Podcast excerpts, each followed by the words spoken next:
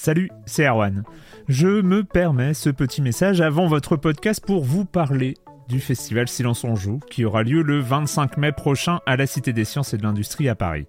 De 10h à 22h, on vous prépare une journée qu'on espère passionnante avec des discussions, des débats au cœur même de la Cité des Sciences et une soirée mémorable dans un grand amphithéâtre. La billetterie est ouverte, le lien est dans la description des derniers épisodes et vous trouverez aussi un lien vers la programmation.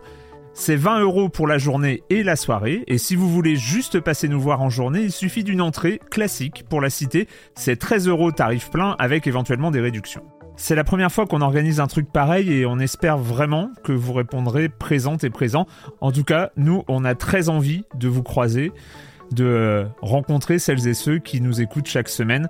Rendez-vous donc le 25 mai et je vous laisse avec votre épisode de Silence en joue ou de la bande-annonce ou de Gâchette gauche ou de Dans la boucle. Enfin bref, bonne écoute.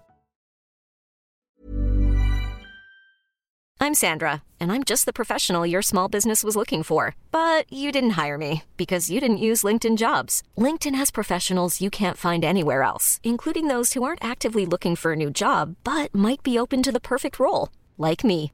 In a given month, over 70% of LinkedIn users don't visit other leading job sites. So if you're not looking on LinkedIn, you'll miss out on great candidates like Sandra. Start hiring professionals like a professional. Post your free job on linkedin.com/achieve slash achieve today.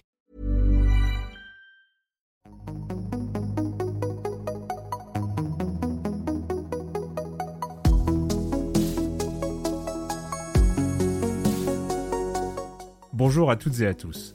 La saison 16 de Silence en joue est décidément celle de toutes les nouveautés.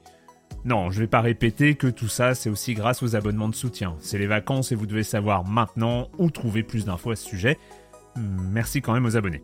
Euh, où est-ce que j'en étais? Oui, cette année, pour l'épisode de Noël, j'avais envie d'un truc un peu exceptionnel.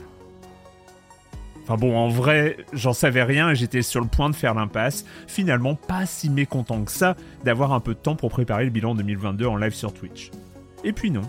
Mon cerveau n'était pas d'accord et il m'a balancé alors que j'étais sous la douche. Tiens, si on interrogeait plein de gens qu'on aime bien pour leur demander leur jeu de l'année 2022, mais pas Elden Ring. Ça ferait un super épisode de Noël, ça Ce à quoi j'ai répondu, mais non, mais n'importe quoi, comme si j'avais le temps de faire neuf entretiens et de monter le tout avant mes vacances. Tu débloques, mon vieux.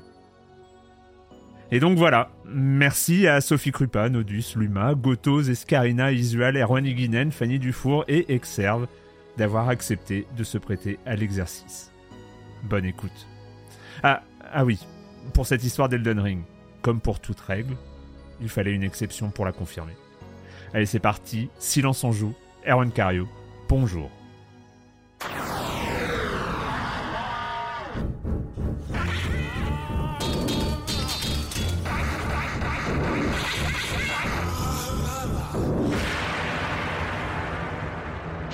Donc on va commencer cette petite série d'entretiens par euh, Sophie Krupa, qui est donc la directrice de la publication de JV Rama, euh, JV le mag.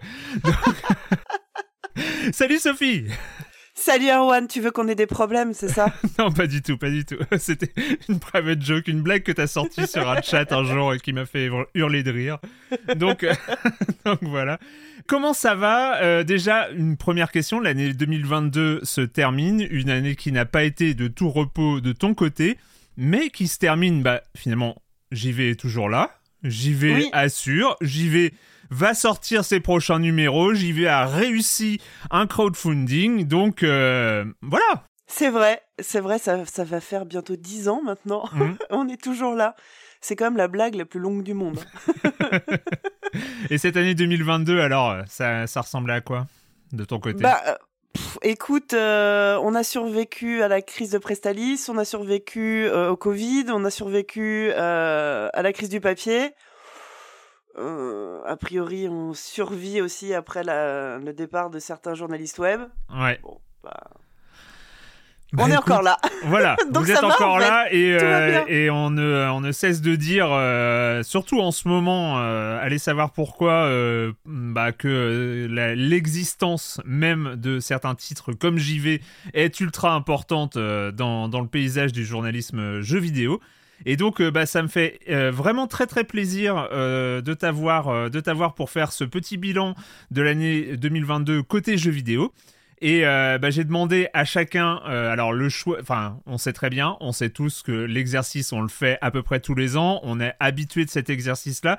Il est toujours aussi compliqué parce que forcément, quand on fait un top, il y a un nombre de jeux limité. Et moi, en plus, je vous en demande que un qui en plus n'est pas Elden Ring. Je sais pas si ça te concernait, mais euh, c'est. Euh, mais moi j'ai le problème inverse de la plupart des gens, c'est-à-dire que moi je joue même pas à 10 jeux par an. Ouais. Et, faire un top 10, je sais pas, je, sais rien. des fois j'arrive à faire des top 5 parce que en, bonne personne monomaniaque, euh, je vais jouer à deux jeux, mais je vais y jouer à fond. Dont les Sims, donc il en reste plus qu'un. Déjà, dans les Sims, donc déjà, j'ai plus beaucoup de temps pour grand chose.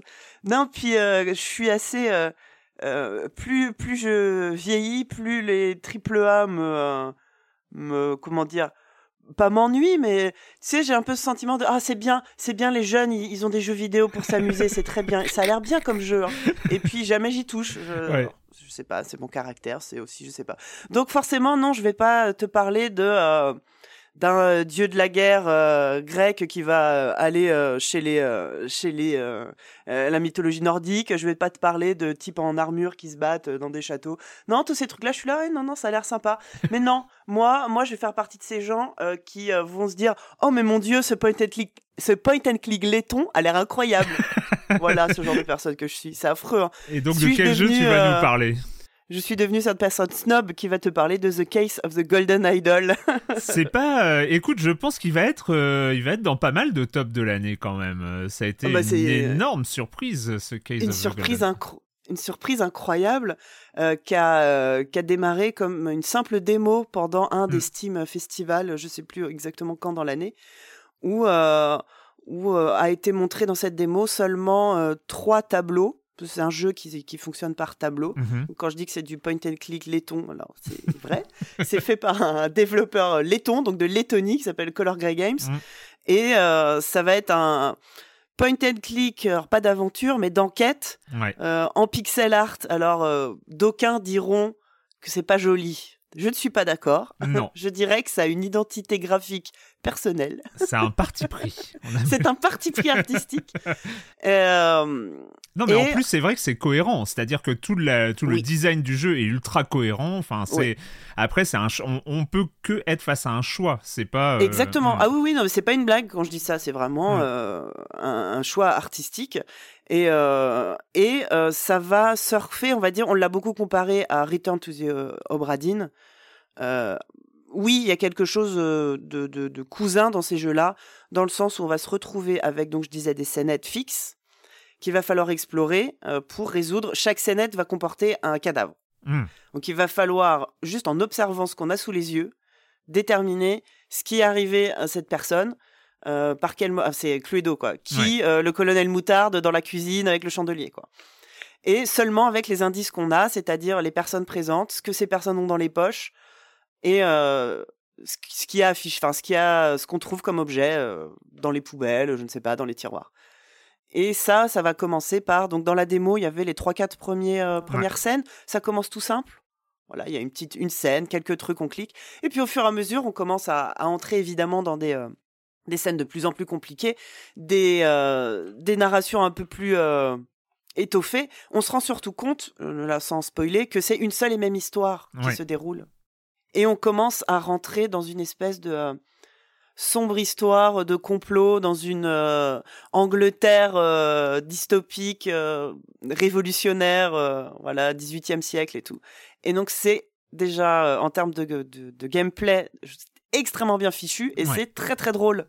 Oui. Très très très très drôle avec des grandes surprises, c'est-à-dire qu'on est capable euh, en trois scènes, parce qu'en fait il y, a, différents tableaux. Après, sur chaque niveau, il y a, c'est en différentes, euh, différents lieux qu'on peut explorer pour euh, résoudre une seule, une seule enquête, et on se rend compte qu'on est capable de deviner qui est déguisé avec un masque absolument délirant, et on est capable de retrouver l'identité de telle personne parce qu'il y a tel indice, parce qu'il y a, il y a une mécanique comme ça qui est folle c'est c'est euh, c'est incroyable de en fait je me je me demande vraiment j'adorerais euh, Tu vois, je sais pas, ah, si je travaillais avec des journalistes de jeux vidéo, faudrait que je leur demande ça. Euh, interviewer les développeurs, je pense que ça doit être une petite équipe. Comment ils ont réussi à faire ça? Enfin, il y, a une espèce de comment dire de maestria dans la, la façon de fabriquer le tableau, quoi. Parce que quel genre d'indice mettre? Il faut savoir que c'est pas euh, au pif. On a vraiment mmh. sous les yeux tous les indices pour résoudre l'énigme. Même si parfois, au bout d'un moment, bon, alors euh, il me manque un trou. Euh, en fait, la, résolution d'énigme se passe sur une sorte de tableau à trous où on a des phrases à compléter avec les indices. Alors on va avoir Quelqu'un est entré dans une pièce. Il a ramassé un objet. À nous de remplir la case quelqu'un, la case objet, la case pièce. Euh, oui, parfois, on va euh, à la fin, il nous reste plus grand chose. Bon, on va essayer deux trois noms au pif. Mais c'est pas parce que le jeu est mal fichu, c'est parce qu'il y a un indice qui nous a échappé. Il y a toujours quand même moyen de, quand on est coincé, de, de brute forcer un peu le, le truc. Mais c'est vraiment pas le, euh, ni l'intérêt, ni la façon dont le jeu est construit. Et même une fois qu'on a la réponse sous les yeux, on fait bah oui, en fait, il y avait tel indice. Cette personne, c'est vrai, elle avait dit ça. Elle avait dit que elle avait trouvé tel objet dans telle pièce et dans cette pièce-là, il y a que machin qui peut rentrer, donc c'était forcément machin. Mm. Et, euh, et d'arriver à construire des tableaux de cette façon-là, je trouve ça prodigieux, avec euh, aussi peu d'effets, comme on dit, avec des scènes fixes en pixel art. Euh, et une animation minimaliste. Voilà, un tout petit peu animé et tout, c'est vachement bien. Moi, il y avait quelque chose qui m'avait vachement surpris dans The Case of the Golden Idol, c'est, comme tu l'as dit, il y a la phase de recherche d'indices, mais, elle est... mais c'est pas un piège, c'est-à-dire qu'il te dit que tu as trouvé tous les indices. À un moment, il, y a le décompte des indices et tu sais que tu as tous les indices, tu sais que tu as tous les éléments. Et après, en fait, le gameplay, il se passe dans ta tête. Et j'ai l'impression, moi, qu'ils ont créé un level design dans ma tête, en fait. Ouais. Ils sont forts. Hein. Non, mais en plus, au début, quand tu lances le jeu, on te, propose deux modes de jeu. C'est-à-dire, est-ce que tu veux que les indices, les, les zones cliquables soient mm. en surbrillance ou pas? Et on te dit, nous, on a conçu le jeu pour que les trucs cliquables soient en surbrillance. C'est pas un piège. On hmm. te dit, ce qui est cliquable, c'est pas de la pixel hunt. Euh, euh, tu vois, c'est pas ça qui a fait les plus beaux point and click. Euh, c'est pas ça qui rend le jeu intéressant. Donc là, on te dit, cet, cet endroit est cliquable. Là, ici, il y a un indice. Par contre, à toi de savoir ce qu'il faut en faire. Comme tu dis, voilà, tout le tout l'intérêt du jeu va se passer dans ta tête. Ou j'ai je me suis dit à un moment, bon, je vais prendre un papier, un crayon, je vais tout noter à côté de moi. Et en fait, t'as pas vraiment besoin parce que l'interface du jeu est assez bien faite. Mhm. Donc, comme tu disais, il y a des phases de jeu euh, de collecte d'indices où tu as littéralement la scène sous les yeux. Donc là, tu vas cliquer et tes, indices vont se mettre euh, en bas de l'écran. Et ensuite, tu peux switcher à n'importe quel moment euh, dans la fenêtre réflexion. Ouais. Et là, tu vas avoir ces fameux textes à trous, ces fameux portraits. Donc, tu as les portraits de tous les protagonistes avec la case vide sous le nom où il faut remplir la case. Et en fait, tu vas résoudre petit bout par petit bout. D'abord, tu vas mettre le bon nom sous les bons euh, portraits. Et là, à ce moment-là, on te dit, ça c'est bon, tu as tous les bons noms. Donc, tu peux avancer pas à pas. C'est pas euh, tout au pif, quoi.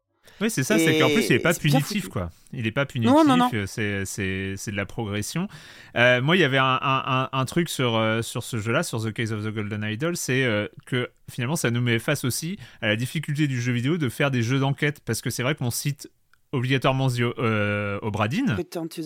ouais. Parce que c'était tellement une masterclass en termes de jeu d'enquête, mais parce qu'on se rend compte aussi que bah il y en a pas des masses d'autres que il y a a rien d'autre à qui comparer ouais il y a toute une série qui s'appelle Sherlock Holmes et c'est et c'est pas de la merde hein. Je dis pas que les Sherlock Holmes c'est de la merde de mm. Frogware je crois ou euh, quelque chose dans le genre mais euh, ou même les Agatha Christie's euh, ABC Murders ou ces mm. trucs là qui sont des chouettes jeux aussi. Mais en fait c'est pas ce genre de jeu d'enquête. Ouais. C'est plus des jeux narratifs on va dire où tu vas faire des choix. Alors que là non vraiment. Comme tu dis, toute l'enquête, elle est dans ta tête en disant mais c'est qui ce type? Pourquoi il est là?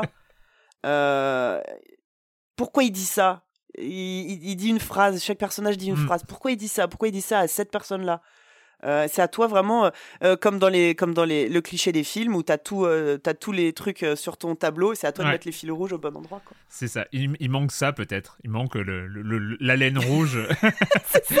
c'est ça. Est-ce qu'on va inventer un nouveau genre de jeu vidéo, le Red, comment, Red Thread Game? Vous l'aurez entendu ici, le nouveau après les point and click. Non, mais c'est, moi j'ai été vraiment époustouflé par ce jeu qui arrive l'air de rien. Oui. Qui paye pas de mine. Euh, donc la démo avait les trois, trois, trois, les trois premiers tableaux qui sont juste une sorte de tuto en plus, qui Mm. racontent pas spécialement une histoire. Et déjà ça, c'était intrigant quand le jeu est, est sorti et qu'on a vu qu'en plus c'était une histoire. Alors, je crois qu'en tout, il y a 11 ou 12 euh, Ouais. tableaux. Ça dure, euh, je dirais quand même, euh, moi j'ai bien de mettre, dû, dû mettre 10, 10 heures, 8-10 heures Ouais. pour finir le jeu. C'est quand même assez conséquent. Euh, Mais en même temps, c'est toi qui crée aussi le level design dans ta tête. Donc, euh, si tu fais des gros niveaux ou des petits niveaux, Oui. que- non, mais en fait, quand on est aussi face à une réflexion, on prend le temps qu'on veut. C'est, Oui, ah on, oui, on a trouvé tous les indices. C'est vrai que bah, tu as évoqué le truc de brute force. Moi, je l'ai fait pour une enquête. Ouais. Et après, je me... et en fait, quand, quand j'ai brute forcé et que j'ai trouvé le nom, j'étais déçu de moi-même. C'est ça, parce que c'est pas satisfaisant. Alors, et alors que je- Mm. euh, et c'est exactement ce que tu disais, c'est que au moment où on trouve, euh, en essayant différentes combinaisons, euh, au moment où on trouve, notre cerveau il fait les liens, il met les fils rouges et il Exactement. dit mais oui mais c'était là, mais pourquoi je l'ai pas su de moi-même? Et c'est vrai que les, niveaux d'après, bah, moi en tout cas, j'ai arrêté de brute forcer parce que je, Ouais. même si j'étais bloqué, je me suis dit ok j'ai tout, c'est que moi maintenant. Qu'est-ce moi- que j'ai loupé Ouais. Qu'est-ce que je vois pas Alors, j'ai les sous les yeux, tu re-regardes. Et ouais, non, c'est c'est euh, c'est brillant. En termes Mm. d'écriture, c'est vraiment brillant. Et ce qu'on disait, et c'est qu'en plus, c'est drôle. Ouais. Euh, ils ont réussi en plus à raconter, euh, à raconter une histoire de, euh, de, de, de lutte des classes et de société secrète. Enfin bon, c'est incroyable, incroyablement. alors déjà drôle, mais un peu grinçant. Ouais. Je t'avoue que je connais assez mal euh, l'histoire et la culture lettonne, mais ça a l'air d'être des gens plutôt rigolos. c'est vrai. c'est c'est vrai, c'est vrai, c'est vrai. Euh, bah écoute, et puis en fait, moi, il y a une dernière remarque, c'est que quand tu crées un jeu vidéo dans le cerveau des gens, t'as pas besoin de, de ray tracing et t'as pas besoin de, de grosses technologies et de 100 millions de dollars de budget pour faire vraiment quelque chose d'impressionnant. Et là, pour Ah le oui. coup, ils ont... Ah oui, là, c'est Mm. vraiment la, la, la démonstration du, de la maestria du jeu indé. Le jeu aurait eu euh, euh, un trilliard de dollars et ça aurait été fait en 3D. euh, il n'aurait pas été mieux, voire Ouais. il aurait peut-être été moins bien. C'est pas du tout, euh, pas du tout le, le, le principe, en tout Ouais. cas. Mais euh, je, je t'avoue que je, je sais pas, j'ai pas trop trouvé d'infos. Combien, combien de gens ont vraiment travaillé là-dessus Pas beaucoup, je pense. Bah après, la, la- grosse question, c'est euh, nous, on sait que c'est excellent, on sait qu'il va être dans nos tops euh, de, de Mm. l'année. En tout cas, il est dans, il est présent dans quelques tops de l'année. La grande question, c'est, euh, on le sait aujourd'hui, c'est que le jeu indé, ça galère euh, aussi vraiment, même sur Ah des ouais. excellents jeux. Euh, on a reçu les gens de Monkey Moon euh, dans, dans Silence Mm. on joue qui, euh, qui ont, voilà, c'est pas facile, même, même si les jeux sont bons, même si tout ça. Je sais pas, j'ai pas suivi les, les chiffres de vente de The Case of the Golden Idol. Après, au Bradin, ça s'était plutôt pas mal vendu, mais euh, c'est. Ouais. euh, mais, mais voilà, faut espérer, faut espérer que ça marche, faut espérer qu'il continue sur cette voie. Bah espérons aussi parce que moi j'aimerais bien, j'aimerais bien d'autres épisodes C'est et puis là je regarde, tu vois, sur leur compte Twitter, ils ont euh, 1000 abonnés quoi. Des petits euh, allez les est- follow sur Twitter. Non, c'est ça qui est désespérant. C'est ça qui rend un peu triste de, de voir euh, des, des, des telles masterclass euh, Ouais ouais ouais. rester un peu anonymes. Donc merci Sophie d'avoir euh, choisi bah, The Case of the. Golden Idol dans ton top de l'année 2022. Euh, Qu'est-ce que c'est ça va être quoi ton actualité pour euh, début 2023 Vous sortez un numéro, le prochain numéro c'est en février? Si Ouais, m'abuse. entre temps, on sort un hors-série euh, consacré à Resident Evil. Je suis désolée, ça se dit comme ça. Mais oui, mais oui, non, les- t'as le. Donc oui, on, on inaugure une nouvelle série de hors-série. Euh, ça fait des années qu'on fait un hors-série tous les étés. Donc là, on Ouais. inaugure le hors-série euh, hivernal. Et euh, donc, euh, 116 pages entièrement consacrées à la saga Resident Evil. Euh, je suis déjà en train de me régaler euh, sur les screenshots euh, PlayStation dégueu. Ah. Donc, vous l'entendrez en premier ici. Pour illustrer le hors-série, je vais prendre les versions remaster. hein. Ouais, faut pas déconner. Il y a un moment, c'est bon quoi. Ayez du respect pour, pour les maquettistes du monde entier, s'il vous plaît. Et il Mais sort, donc, ouais, voilà. il sort quand? Va sortir.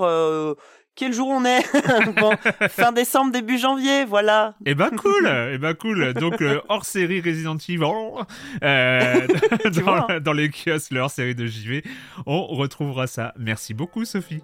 Mais je t'en prie, Erwan.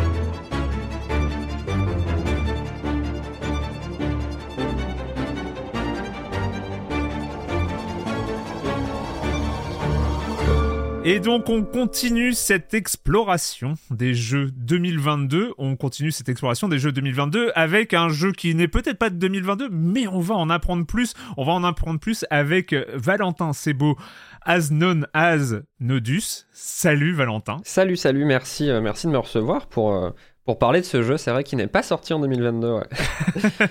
Alors on va, on, on, on, va laisser un peu de suspense. Comment ça va? Je prends des nouvelles quand même depuis le temps. Comment ça va? Bah écoute, ça va, ça va bien, ça va très bien. Euh, ça doit s'entendre un petit peu, mais je sors d'une d'une vilaine grippe ah, hivernale, donc ouais. ça s'entend pas. Je parle encore. Ça... Peut-être que je parle encore un peu du nez, mais, mais voilà. Sinon, en dehors de ça, ça va, ça, ça va très bien. fin d'année un peu chargé, mais euh, j'ai hâte de me, de me, reposer un petit peu. Ouais, comme nous tous, comme nous tous, évidemment.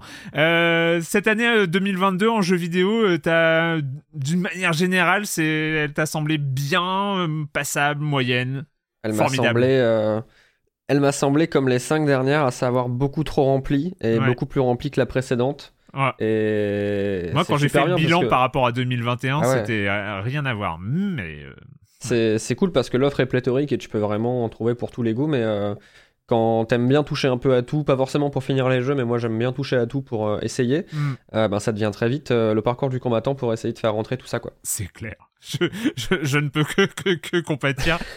Donc, ton jeu 2022, celui que tu as choisi pour l'année 2022, il a commencé son développement il y a 20 ans. ouais, ouais, tout à fait. Je, triche. Hein. C'est mon jeu de l'année d'il y a 20 ans. tu vas nous parler de quoi? Je vais vous parler de Dwarf Fortress, euh, qui est un jeu qui effectivement, alors qui a commencé son développement en 2002, mmh. euh, qui est créé par deux frères américains qui s'appellent les frères Adams, euh, Tarn et Zach. Et en gros, en 2002, ils se sont levés un matin et ils se sont dit, sais quoi, on va faire un simulateur de vie. On va simuler, on va faire un jeu de simulation de colonies de nains.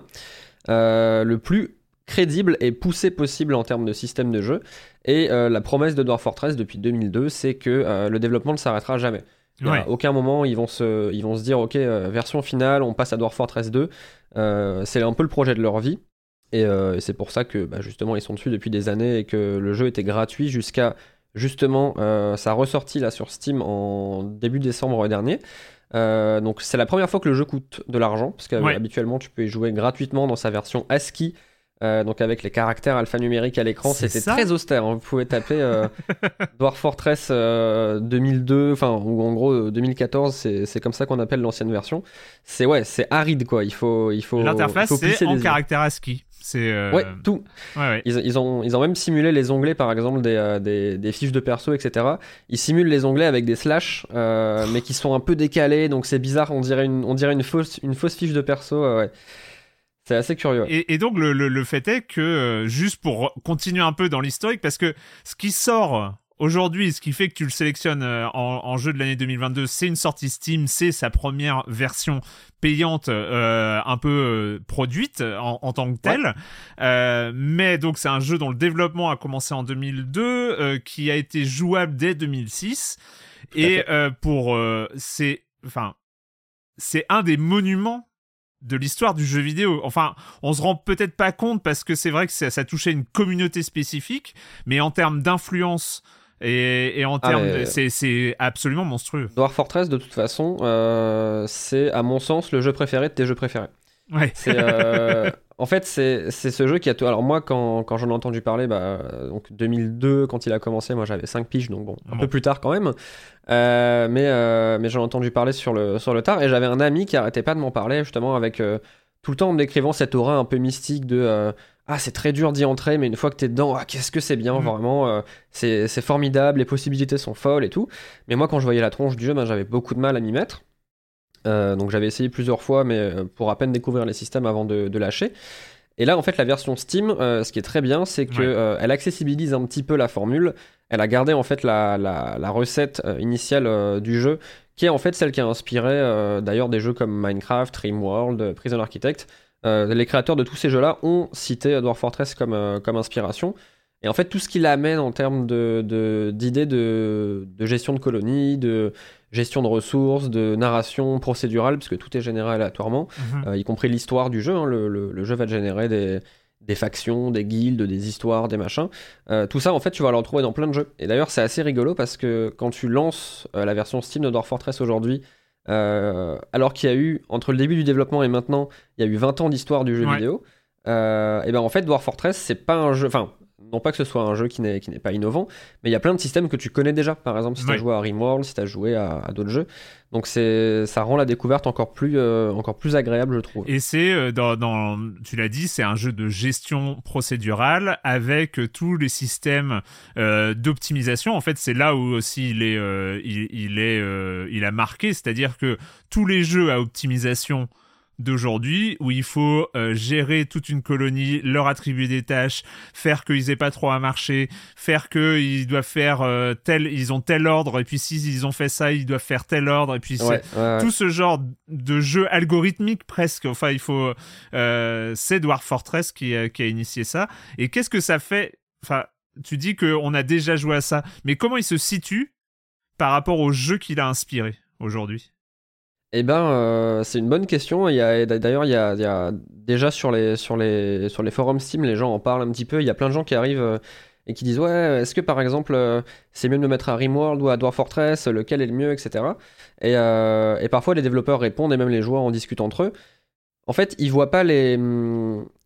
les donc, les devs de Dwarf Fortress ne voient pas les concurrents sortis depuis comme, euh, comme véritablement des concurrents, mais mm. comme des revisites en fait de leur jeu et des façons différentes de les apprécier. Euh, Rimworld, par exemple, amène un cadre beaucoup plus euh, futuriste, une gestion des armes à feu, de la narration qui est moins procédurale, mais plutôt gérée par une sorte d'IA qui va amener des trucs de façon dynamique. et en fait, ça, les, les, les frères Adams, ils en ont conscience. Et de toute façon, ils sont un petit peu dans leur bulle depuis quand même 20 ans. Ils s'en fichent un peu de ce, qui, de ce qui se fait ailleurs. Euh, eux, ils veulent juste faire leur projet et, euh, euh, et, ajouter des mécaniques au fil du temps, ajouter des, mises à jour. Mais voilà, ils se voient pas forcément en concurrence avec tous ces jeux-là. ils se voient plutôt comme, et c'est dit sans modestie, mais plutôt voilà les pionniers de, de, ce genre-là. quoi. Et du coup, quand même, euh, un petit mot sur Dwarf Fortress 2022 parce que tu l'as dit c'est quand même pas le jeu le plus accessible du monde le plus accueillant du monde historiquement. est-ce que euh, est-ce qu'on peut se mettre à Dwarf Fortress justement en 2022 ça a pas l'air d'être ton cas toi tu avais ton expérience et tout ça mais est-ce que quelqu'un peut débarquer et télécharger eh ben, sur Steam Dwarf Fortress et y jouer tranquillement? C'est un peu mon le propos que je tente de véhiculer, euh, c'est que euh, c'est que oui oui on peut euh, on peut tout à fait se mettre à Dwarf Fortress aujourd'hui parce que la version Steam elle amène quand même deux choses qui sont fondamentales je pense dans dans, bah, dans l'approche d'un jeu et son accessibilité. Déjà, la première, c'est euh, un rendu graphique. Euh, c'est quand même beaucoup plus simple. c'est quand même beaucoup plus simple de, de, bah, de s'immerger dans, un, dans une histoire, dans une colonie, dans, dans la vie d'un groupe de nains quand tu vois les nains et que les hmm. nains, c'est pas juste des X et des virgules à l'écran. Euh, et la deuxième chose, c'est le. Et ça va te paraître con, mais c'est vraiment le support de la souris. Parce que pendant 20 ans, le jeu n'était jouable qu'au clavier. Donc naviguer dans les menus d'une ligne à l'autre, euh, gérer les inventaires, gérer les stockages, gérer les, le, ah parcours des nains, les combats, tout ça était géré au clavier. Et c'était euh, un enfer pour quelqu'un qui voulait découvrir. Euh, après, quand t'as l'habitude, il y avait des raccourcis qui se mettent en place, tu connais hmm. les contrôles mage U, P, machin et tout pour faire tes bidules. mais la souris amène quand même pas mal de, de facilité de ce côté-là. Et c'est un jeu auquel je pense les gens peuvent se mettre aujourd'hui parce que, ben, voilà, comme on en parlait un petit peu plus tôt, en fait, il y a plein de, jeux sortis depuis qui nous ont appris à jouer à Dwarf Fortress sans forcément nous le dire. Ouais. Euh, ben, Rimworld, par exemple, moi, j'ai passé, euh, voilà, j'ai passé pas mal d'heures et je me suis rendu compte que réapprocher euh, Dwarf Fortress aujourd'hui dans sa version Steam, bah, c'était beaucoup plus simple parce qu'en fait, tous les principes que Rimworld m'a appris, je peux les réappliquer à Dwarf Fortress. Hmm. Et mes connaissances de l'époque tiennent toujours, mais voilà, c'est beaucoup plus simple à approcher.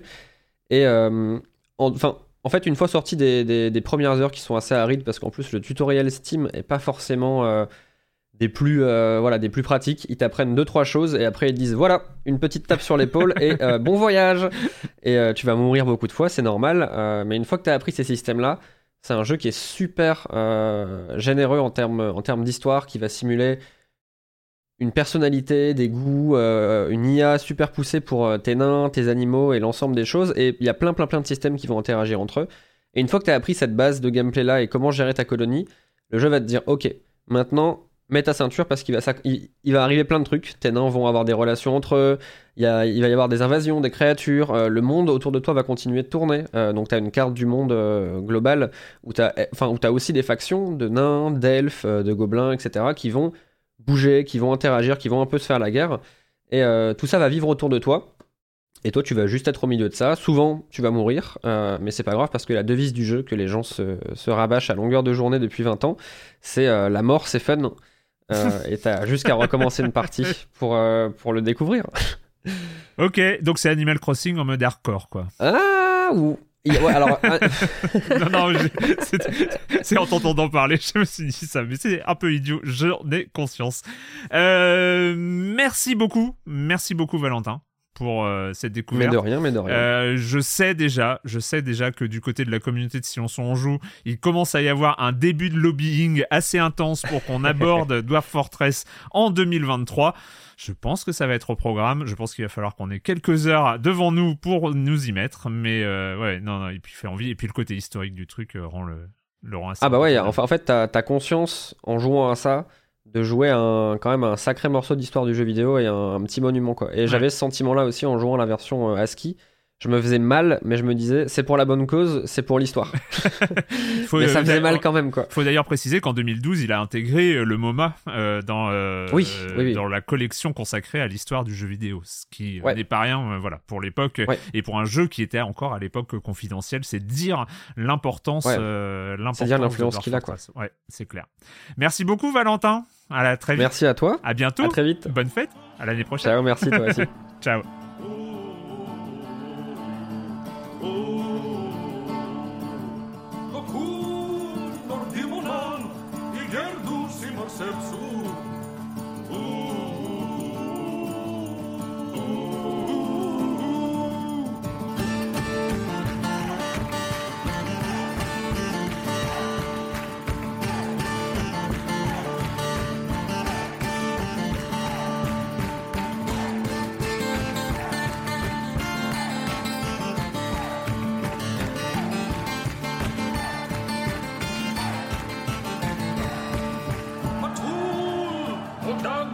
Donc on va continuer, on va continuer ce, cette série d'entretiens avec euh, avec Luma. Salut Luma. Bonjour, bonjour. Donc, euh, tu as été journaliste à Gamecult entre 2019 et 2022. Et donc, euh, bah, comme pour tout le monde, je voulais te demander, bah, d'abord, cette année, en termes de jeux vidéo, qu'est-ce que Qu'est-ce que tu en retiens d'une manière générale une, année euh, un peu en demi-teinte. Pas, non pas qu'il n'y ait pas eu euh, des jeux qui m'ont plu ou qu'il y ait eu peu de jeux, parce que bah, d'année en année, on continue à avoir toujours une belle prolifération de jeux, surtout moi qui surveille beaucoup le côté de la scène indépendante. Il y a quand même eu quelques quelques jolies pépites, euh, j'ai envie de, de, dire.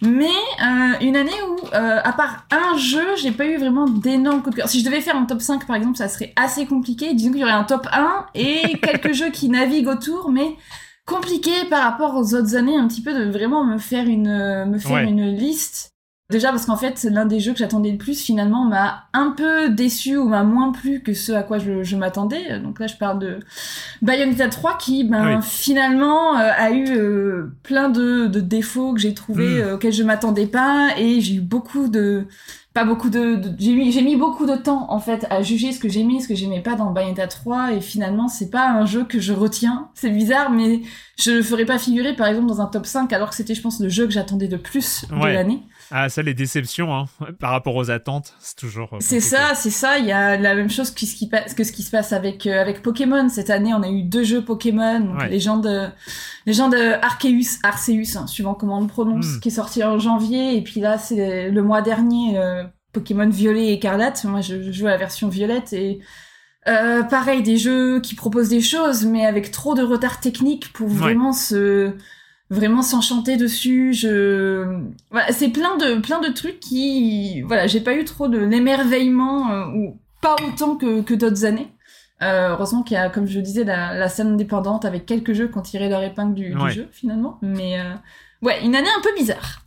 Eh ben écoute, du coup, du coup, ça tombe quand même très bien que je ne t'ai demandé qu'un jeu. Donc, a priori, cette première place, elle était euh, verrouillée.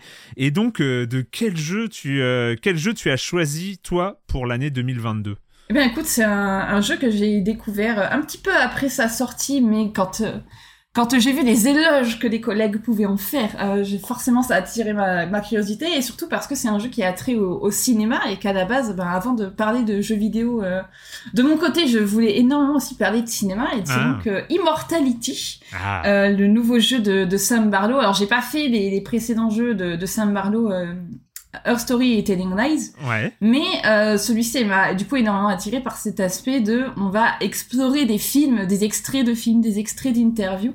Euh, alors du coup pour le pour le présenter un petit peu, hein, ce que fait euh, ce que fait Sam Barlow, il fait des jeux en FMV, donc c'est des jeux où il y a vraiment des séquences avec des acteurs, hein, des séquences filmées, des vidéos Ouais. qu'on va qu'on va qu'on va explorer pour suivre une histoire et euh, ben c'est les jeux de Sam Barlow se présentent sous la forme d'enquête et, et là celle-ci elle est déjà extrêmement bizarre de base parce que on va explorer des, des extraits vidéo qui euh, ben, parlent d'une actrice euh, qui s'appelle euh, Marissa Marcel, Ouais. si je ne me trompe pas. Euh, une actrice qui a euh, fait des films mais qui ne sont jamais sortis. Euh, Mhm. Un film qui est sorti en 1960, enfin qui a été tourné en 1969, un autre au début des années 70 et un autre dans les années 90. Sauf que sur les images du film des années 90, elle n'a pas vieilli. Donc déjà de base, et là je ne spoil, je, je ne spo- je spoil rien du tout en, non, c'est vrai, c'est vrai, c'est vrai. Euh, donc déjà de base, il y a, y a quelque chose d'extrêmement étrange autour de cette actrice et on va du coup explorer ce qui lui est, ce qui lui est arrivé. Et c'est un, un jeu euh, que j'ai fait, on va dire, en trois sessions. Il est pas très très long, mais par contre, il est extrêmement prenant. J'ai été aspirée par Ouais. le jeu.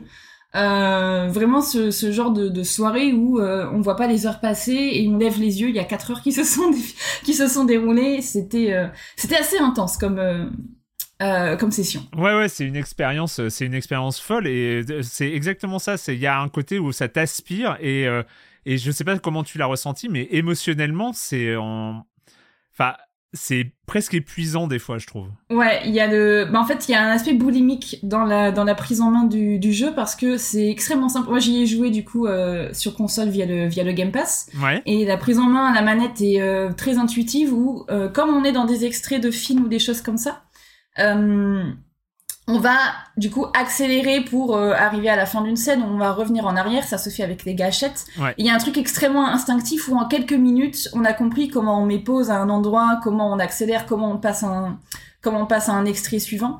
Et euh, la mécanique du jeu se fait par, avec un simple clic, on va pouvoir cliquer sur le visage d'un acteur ou d'une actrice, on va pouvoir cliquer sur un objet, donc ça va être un verre posé sur la table, ça va être Hmm. une cigarette que tient, que tient un des acteurs, euh, et on va comme ça voyager entre les différents films ou entre les différents extraits. Euh, et du coup, on va pas découvrir des films de manière linéaire où on voit des extraits du film, puis on voit des extraits d'interviews. Euh, on va voyager de manière euh, complètement déstructurée au niveau de, au niveau du temps. Alors, on a un menu avec une frise et tous les repères temporels. On peut même s'organiser comme on veut. On peut trier par Ouais. film. On peut trier. euh, moi, je préférais trier par euh, euh, par ordre chronologique parce que mon cerveau fonctionne un peu mieux comme ça. Mais voilà, il y a tout un truc où on est très très vite bien mis à l'aise par la Mm. prise en main et par l'interface du jeu. Et donc on tombe extrêmement vite. C'est vraiment un gouffre. Au début, ça a l'air intéressant et on tombe dedans. Et c'est euh, c'est ultra prenant à tel point que euh, dans cet aspect boulimique, il y a un, un tunnel. euh, euh, on est tellement immergé dans les extraits, euh, comme c'est extrêmement mystérieux et pour vous donner le pitch d'un des films qui s'appelle Ambrosio, Ouais. euh, elle joue une femme qui s'infiltre dans un monastère. C'est un film qui se passe au Moyen Âge, dans l'Espagne extrêmement euh, catholique. Ouais. Et il y a des histoires de possession avec des démons, de sacrifices, des choses comme ça.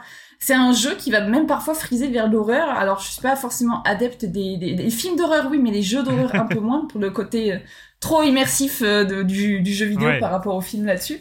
Mais euh, il y, a, il y a un côté au moins extrêmement thriller qui fait que ben on, on veut connaître ce qui se passe et c'est ça a extrêmement bien marché sur moi alors que je m'attendais pas du tout à cet aspect-là presque horrifique qui se dégage euh, du jeu. Quand t'as quand t'as commencé, euh, parce que tu m'as dit, tu as dit que tu l'avais, tu y avais joué un peu après.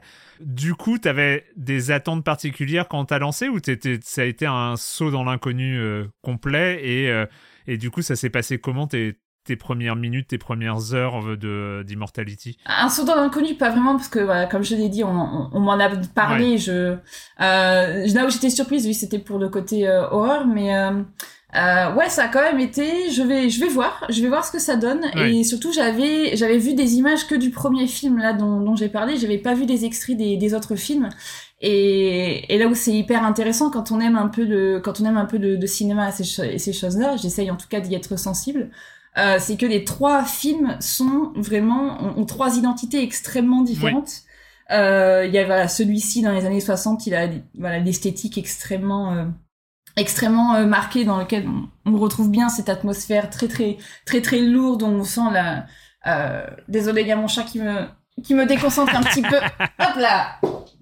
Euh, on sent cette, cette, atmosphère très très lourde de l'inquisition ces choses là ouais. après on passe dans un film c'est un film d'enquête euh, dans les années 70 dans le milieu hyper artistique à New ouais. York très Warhol et tout ça voilà, de film Minsky qui ouais. est, je pense, à mon avis, le plus chelou des trois, hein, malgré, euh, mal, malgré le, malgré l'inquisition espagnole de plus, le plus chelou des trois pour moi, c'était Minsky. Et après l'autre, c'est un truc, ça fait un peu presque pas comédie, mais euh, les années 90. Euh, ouais, ça fait un peu téléfilm, euh, téléfilm, un peu des années un 90. Un peu téléfilm, ouais, ouais, avec euh, une, une jeune femme qui joue la doublure d'une, qui du coup lui ressemble pour trait pour trait, elle joue deux personnages, mais c'est la doublure d'une, d'une chanteuse hyper connue qui fait des soirées. Voilà, on est dans, dans trois univers extrêmement différents et donc il euh, y a ce truc où on va forcément accrocher plus à l'un ou à l'autre, mais il y a toujours quelque chose qui va nous, qui va nous accrocher et euh, moi c'est ça qui, c'est ça qui m'a plu, c'est de trouver des repères même aux endroits où je m'y attendais pas. Et ouais. c'est un jeu qui sait nous retenir, en fait. Euh, par plein d'aspects, il, il, sait nous retenir. Et il n'y a pas que, parce que là, je parle beaucoup des aspects visuels. Ça marche énormément par, euh, par le son aussi. Ouais. Euh, énormément de, de, détails. Tous les acteurs sont, et les actrices sont incroyables, surtout. Alors, j'ai mangé son nom, mais je peux le. Manon le Gage. Euh, Manon, Manon Gage, oui. Ouais. qui est une illustre inconnue et qui pourtant fait un travail absolument incroyable. Elle ouais. était nommée, mais elle n'a pas gagné au dernier Game Awards. Et euh, j'étais très déçue. J'aurais voulu pour sa performance. J'aurais énormément aimé qu'elle qu'elle qu'elle gagne ça face à Christopher Judge. Mais c'est pas très très grave. Tant ouais. pis. C'est que les Game Awards. C'est ça. Mais oui, il y a il y a il y a tout un truc de de finition et de de soin dans les détails euh, qui sont qui sont hallucinants.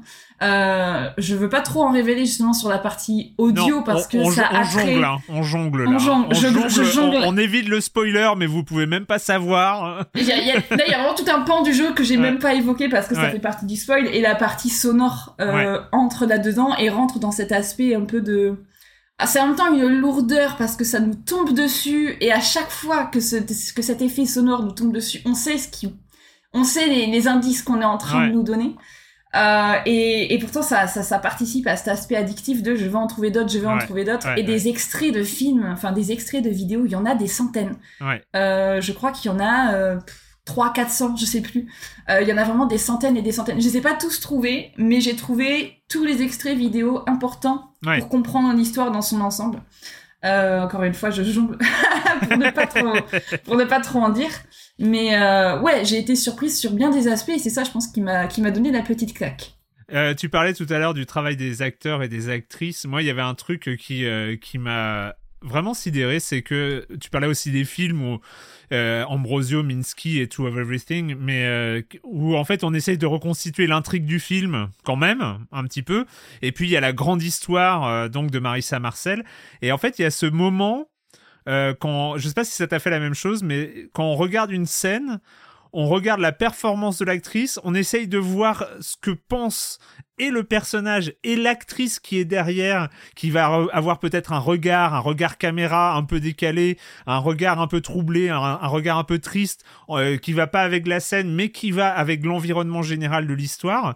Et je trouve que c'est là-dessus où il y a une sorte de double lecture du jeu des acteurs qui est absolument fascinant. Je sais pas si ça t'a fait la même chose. Ouais, ouais, ça m'a fait ça, surtout que, euh, ben, oui, quand on commence à prendre conscience que on ne suit pas que l'histoire dans les films, mais l'histoire plus globale euh, de, de, de, Marissa Marcel. Alors, le tout premier extrait que qu'on a forcément quand on ouvre le jeu, c'est une interview que Marissa Marcel mmh. donne à une sorte de les late show américain, Jimmy Fallon, mmh. ce genre de choses.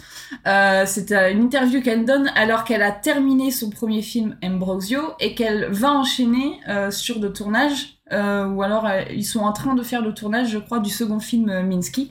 Et elle explique elle-même que voilà le, réalisateur de ce deuxième film, c'était euh, le directeur de la photographie, hein, le chef op du film précédent. Une fois qu'on commence à voir des extraits, en fait, on apprend qu'elle-même, elle, a une histoire d'amour avec ce monsieur. Donc mm. on a des on a des éléments qui nous qui nous tirent vers l'extérieur, en fait. Ça c'est ça le truc, c'est qu'on est extrêmement plongé dans chaque extrait que l'on voit, mais il faut toujours garder ce point de vue, ce recul en arrière. Et c'est euh, en termes de, en termes cinématographiques, c'est quand même un petit peu une leçon de, de narration. Ouais. Euh, C'est-à-dire que si, si, jamais ça avait été juste un film, euh, euh, ça aurait été incroyable. Mais le fait que ce soit un jeu vidéo et qu'on doive nous-mêmes s'impliquer dans la narration de chaque film et dans la narration au global, c'est euh, c'est ça c'est ça qui est ultra qui est vraiment très très impressionnant en fait. Ouais non pour le coup euh, et puis c'est vrai que là on découvre aussi chaque film non seulement sur les scènes filmées donc euh, sur le, plateau mais aussi sur les répétitions sur les sur les scènes de lecture.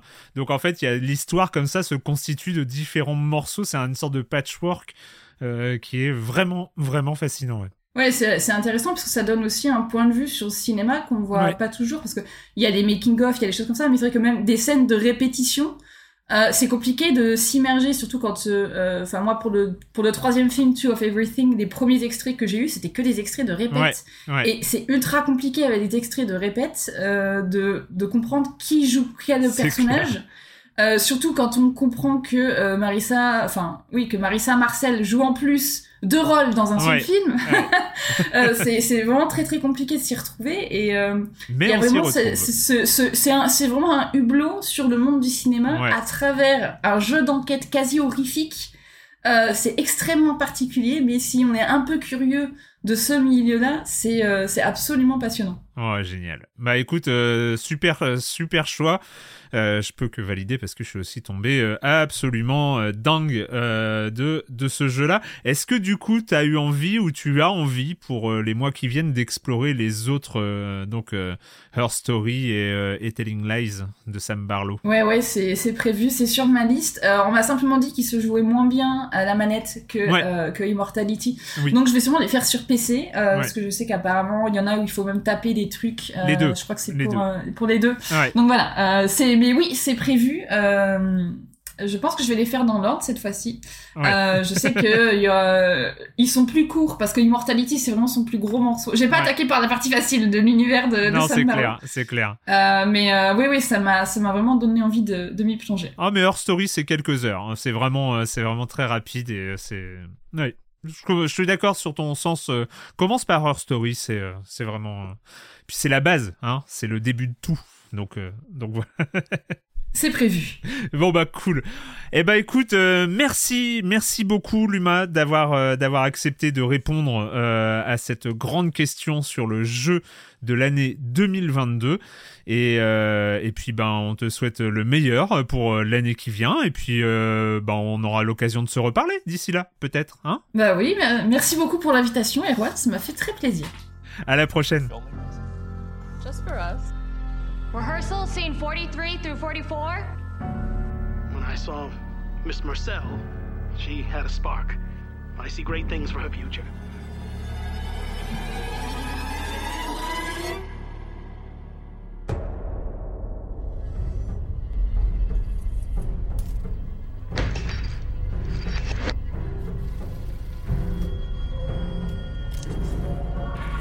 Does this work as a confession?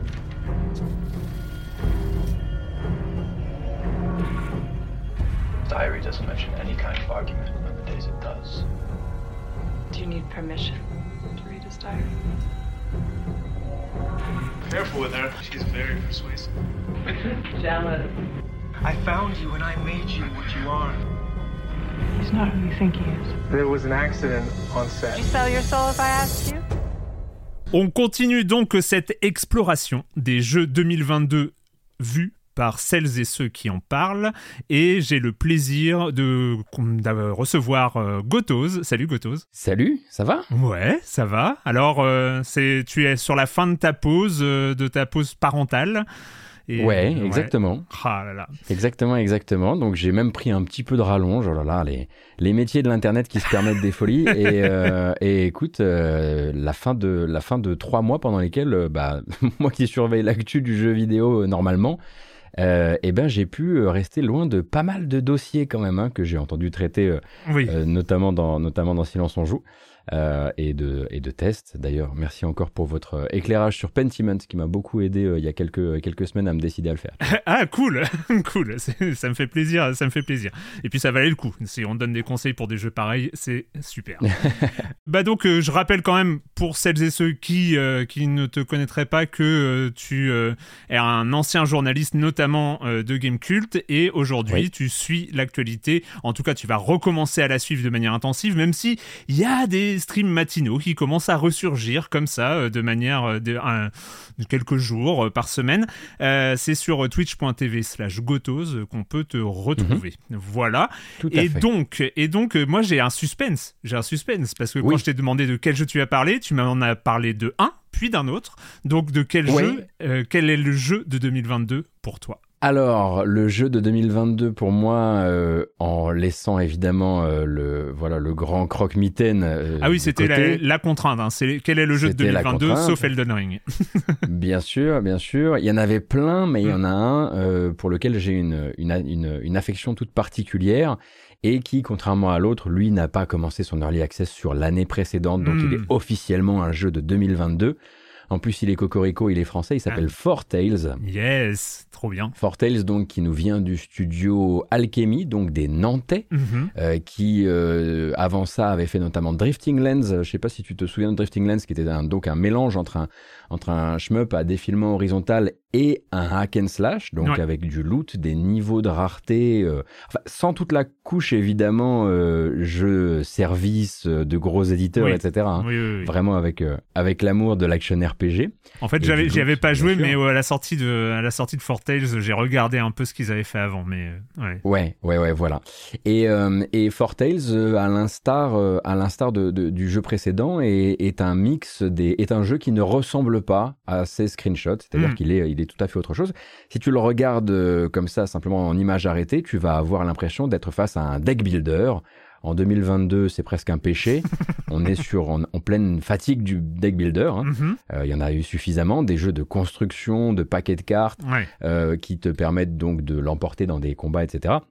Ici, effectivement, il y a des opérateurs qui sont représentés sous la forme de cartes, qui pourraient être des, des cartes de, de, de tarot ou d'un, ou d'un autre jeu, mais elles servent euh, un peu à la manière, c'est, c'est pas tout à fait les mêmes jeux, mais un peu à la manière d'un Hand of Fate. Ouais. Elles vont servir à faire avancer une narration. Mhm.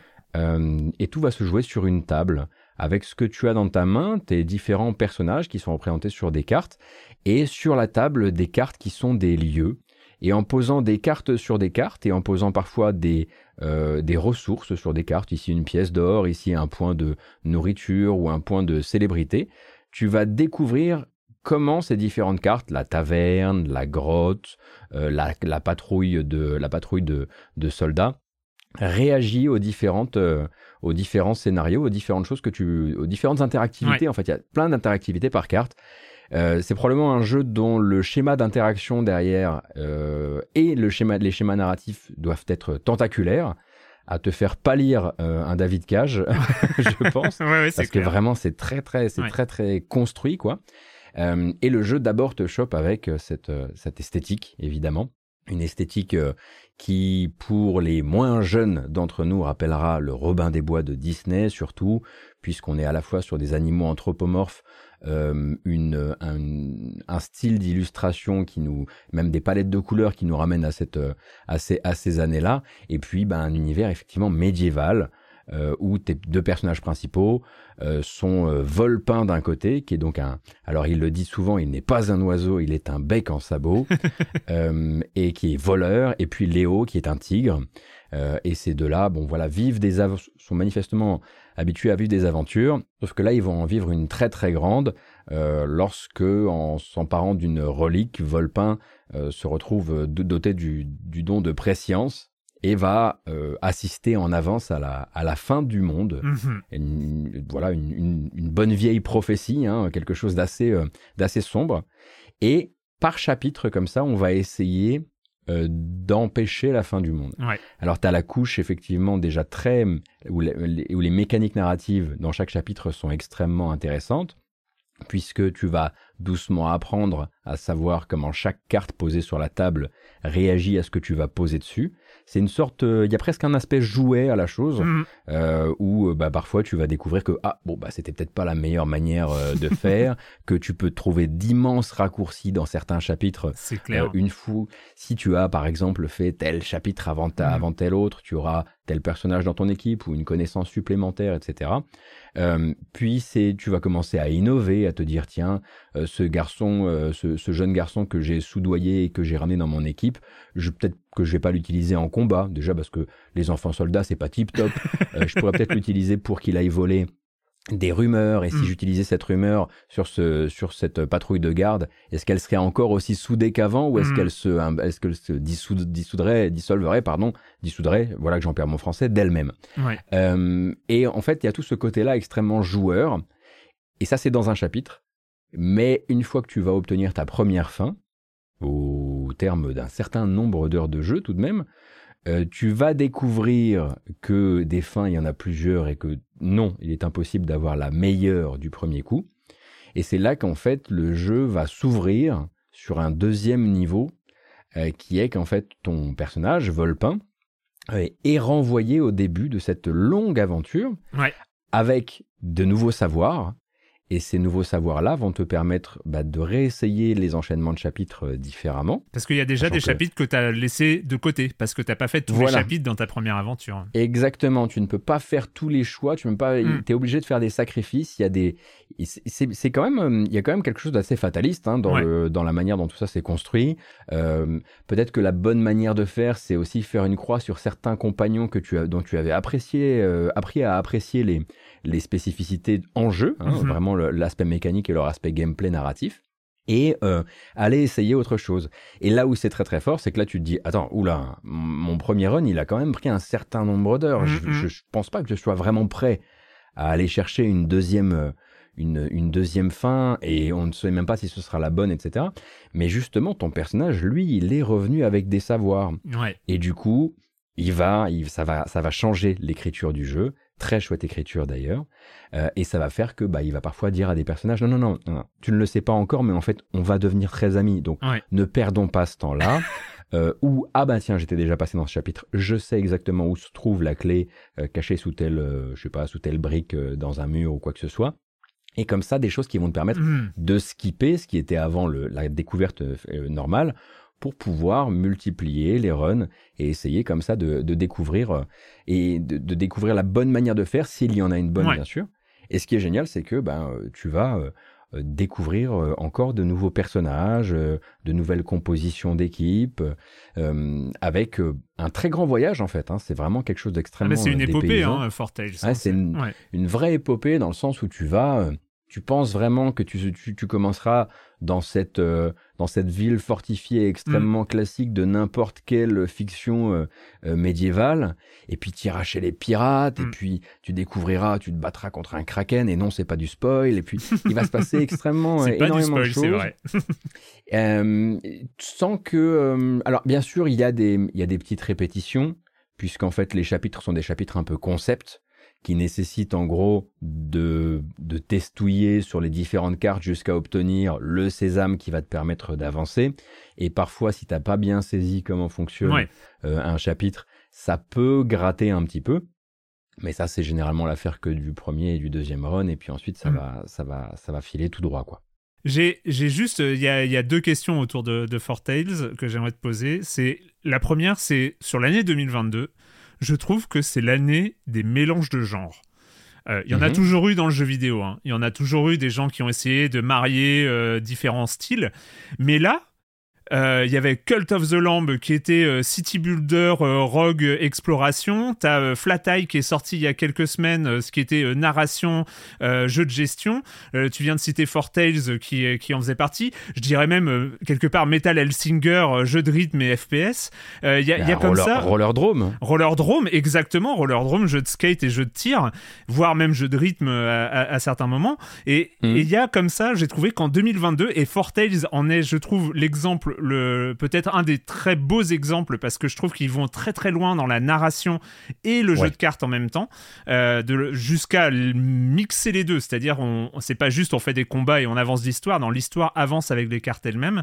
Et, euh, et je trouve qu'il y a, y a comme ça quelque chose de de très euh, très rafraîchissant en fait de, de mélanger comme ça les genres Il est très rafraîchissant et comme je suis d'accord avec toi sur le fait qu'il va euh, très loin, en fait Mm. il va si loin et il se, il s'autorise, il s'est autorisé dans le développement parce que ça n'a pas dû être simple, une grande réactivité par rapport aux événements. Il y a quelques incohérences, mais honnêtement par rapport au nombre Ouais. de choix que tu peux faire, elles sont si, si rares en fait, euh, si peu nombreuses que ça force le respect. Et tu te dis, Ok, donc en fait c'est un, c'est un de ces jeux qui, en plus vu qu'il a un, un, un- un visuel, un, un aspect artistique extrêmement, extrêmement attractif, c'est très difficile de le prendre en défaut. Tu te dis ce machin-là, il est, il est rafraîchissant de bout en bout. Même la musique est signée Christophe Herral, c'est du miel. Euh, ils ont, j'ai encore une fois euh, oublié le nom de leur narrateur qui s'occupe de, de prêter sa voix en, en anglais avec des sous-titres français évidemment parfaits, hein, mais euh, c'est Travis, euh, je ne sais plus exactement. Mais ils ont même un narrateur qui, que moi je classerais parmi les très bons narrateurs de jeux vidéo parce que Bien sûr, il y a eu Darkest Dungeon, bien sûr, il y a eu End of Fate, mais il y a aussi tous les jeux qui ont essayé de leur emboîter le pas au Mm. jeu du narrateur sans que ça fonctionne. Ici, ça fonctionne. Donc vraiment, il a quelque, il a une approche extrêmement, euh, c'est parfaitement cousu, je Ouais. trouve, euh, comme jeu. Euh, et je suis d'accord avec toi, effectivement, ça fait partie de euh, ces, mélan- ces mélanges de genres, mais qui sont des prises de risque. ah mais complètement Euh, complètement Parce que parce qu'il faut être, il faut réussir à être clair euh, avec euh, avec ton public potentiel euh, très rapidement. Et c'est aussi un peu pour ça que j'ai choisi Fortels, pour être tout à fait honnête avec toi. C'est parce que je pense que dans la liste de jeux qu'on a, les premiers qui nous sont venus comme Mm. ça, qu'on a cités comme étant des mélanges des genres et qui essaient de brouiller un peu les pistes, c'est probablement celui qui sera le moins euh, clair au premier abord. Si tu arrives là, tu vois des cartes et tu as le réflexe. Ouais. Euh, comme quand tu voyais la jauge de d'XP d'un roguelike euh, il y a euh, il y a il y a- il y a deux trois ans et c'est peut-être quelque chose qui, qui le dessert au final parce que c'est son, son pitch c'est littéralement ceci n'est pas un roguelike ils ont décidé que de faire de ces opérateurs de gameplay narratif des cartes ouais c'était peut-être pas le choix le plus euh, comment dire sécurisant ouais c'est ça Ouais. exactement exactement Et, ouais. j- et j'en viens à mon, à mon deuxième point. Je sais pas si tu as vu. Alors, je sais, j'ai plus son nom, mais euh, il y a un des, un des devs euh, d'Alchemy, justement, Ouais. qui a parlé euh, sur, euh, sur Twitter des, des ventes euh, de, de Four Tales et du fait Mhm. que bah, ils étaient peut-être, ils allaient peut-être être obligés de redescendre en, en ambition de production pour faire des jeux peut-être moins ambitieux parce que bah voilà ils ont proposé comme tu l'as très bien décrit un jeu très original euh, un jeu indépendant euh, mais euh, bah, on voit aussi la, la situation actuelle du jeu vidéo où c'est hyper compliqué même quand tu fais une proposition avec la, la finition euh, qu'est celle de, Oui, de Four c'est- Tales qui est incroyable C'est incroyable. Je veux dire, c'est, un jeu dont les seuls visuels auraient suffi, auraient suffi à, le, euh, Ouais. à ce qu'il se démarque il y a 5-6 ans. hein. c'est ça et, Euh, et là alors qu'on a- aujourd'hui on parlait déjà d'un dépocalypse et tout le bordel. Et là aujourd'hui, euh, bah, a priori, je pense, on n'a pas les, les- les chiffres exacts de vente, mais euh, fait moins que euh, fait moins que qu'espéré en termes de vente, ouais. mais parce que parce que c'est compliqué aussi, parce qu'il y a de la concurrence, parce que aujourd'hui pour s'en sortir sur Steam et même sur Switch, c'est c'est c'est sévère quoi.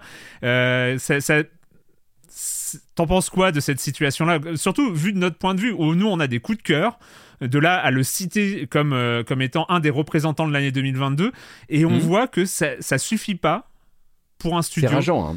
Pour, euh, C'est rageant, euh, c'est rageant parce qu'en plus, tu, tu, de notre point de vue, tu penses avoir fait, on va dire, le boulot, Mm. de l'avoir dit, Mm. euh, de l'avoir peut-être martelé. Mon choix, euh, là, de, de- voilà, de- de- d'en faire mon, mon jeu, mon jeu de l'année, euh, avec vous, c'est aussi, c'est parce que je sais très bien euh, quel est son, quel est son, euh, quelle, est la situation dans laquelle se trouve Fortales à ce moment-là, et c'est quelque chose que je regrette euh, amèrement, comme tout comme je regrette les mauvaises ventes de plein de jeux que j'aime beaucoup. hein.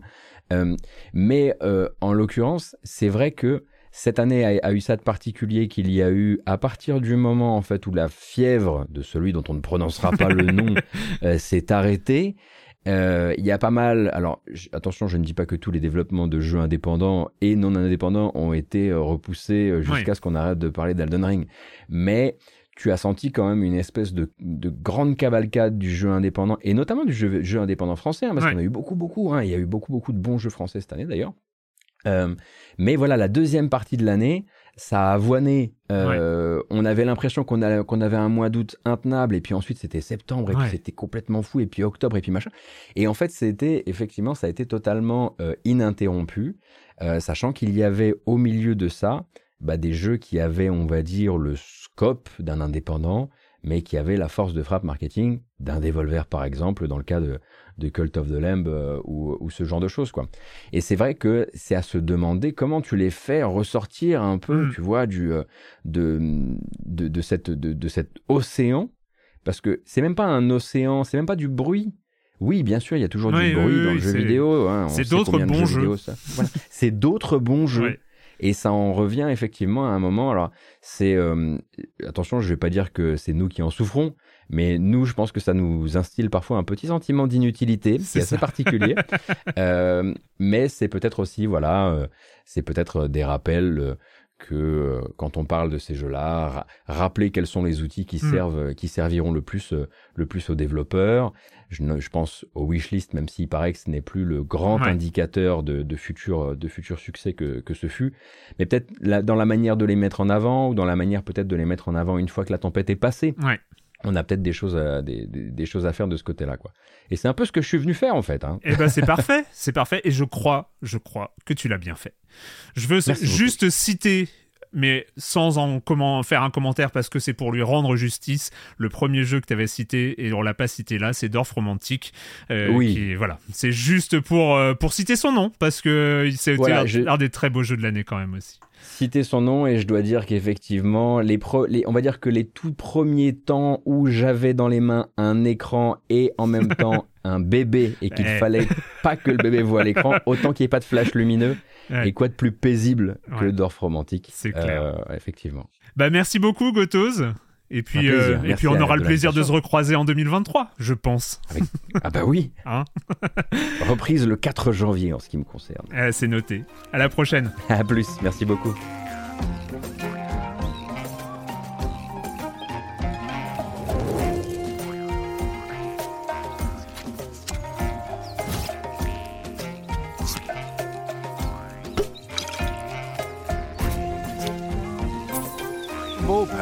Them an offer they couldn't refuse.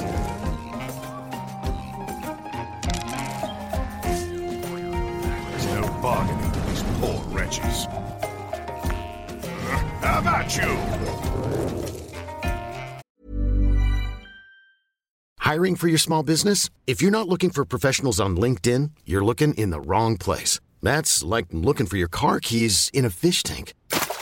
LinkedIn helps you hire professionals you can't find anywhere else, even those who aren't actively searching for a new job but might be open to the perfect role. In a given month, over 70% of LinkedIn users don't even visit other leading job sites. So start looking in the right place. With LinkedIn, you can hire professionals like a professional. Post your free job on linkedin.com/achieve slash achieve today.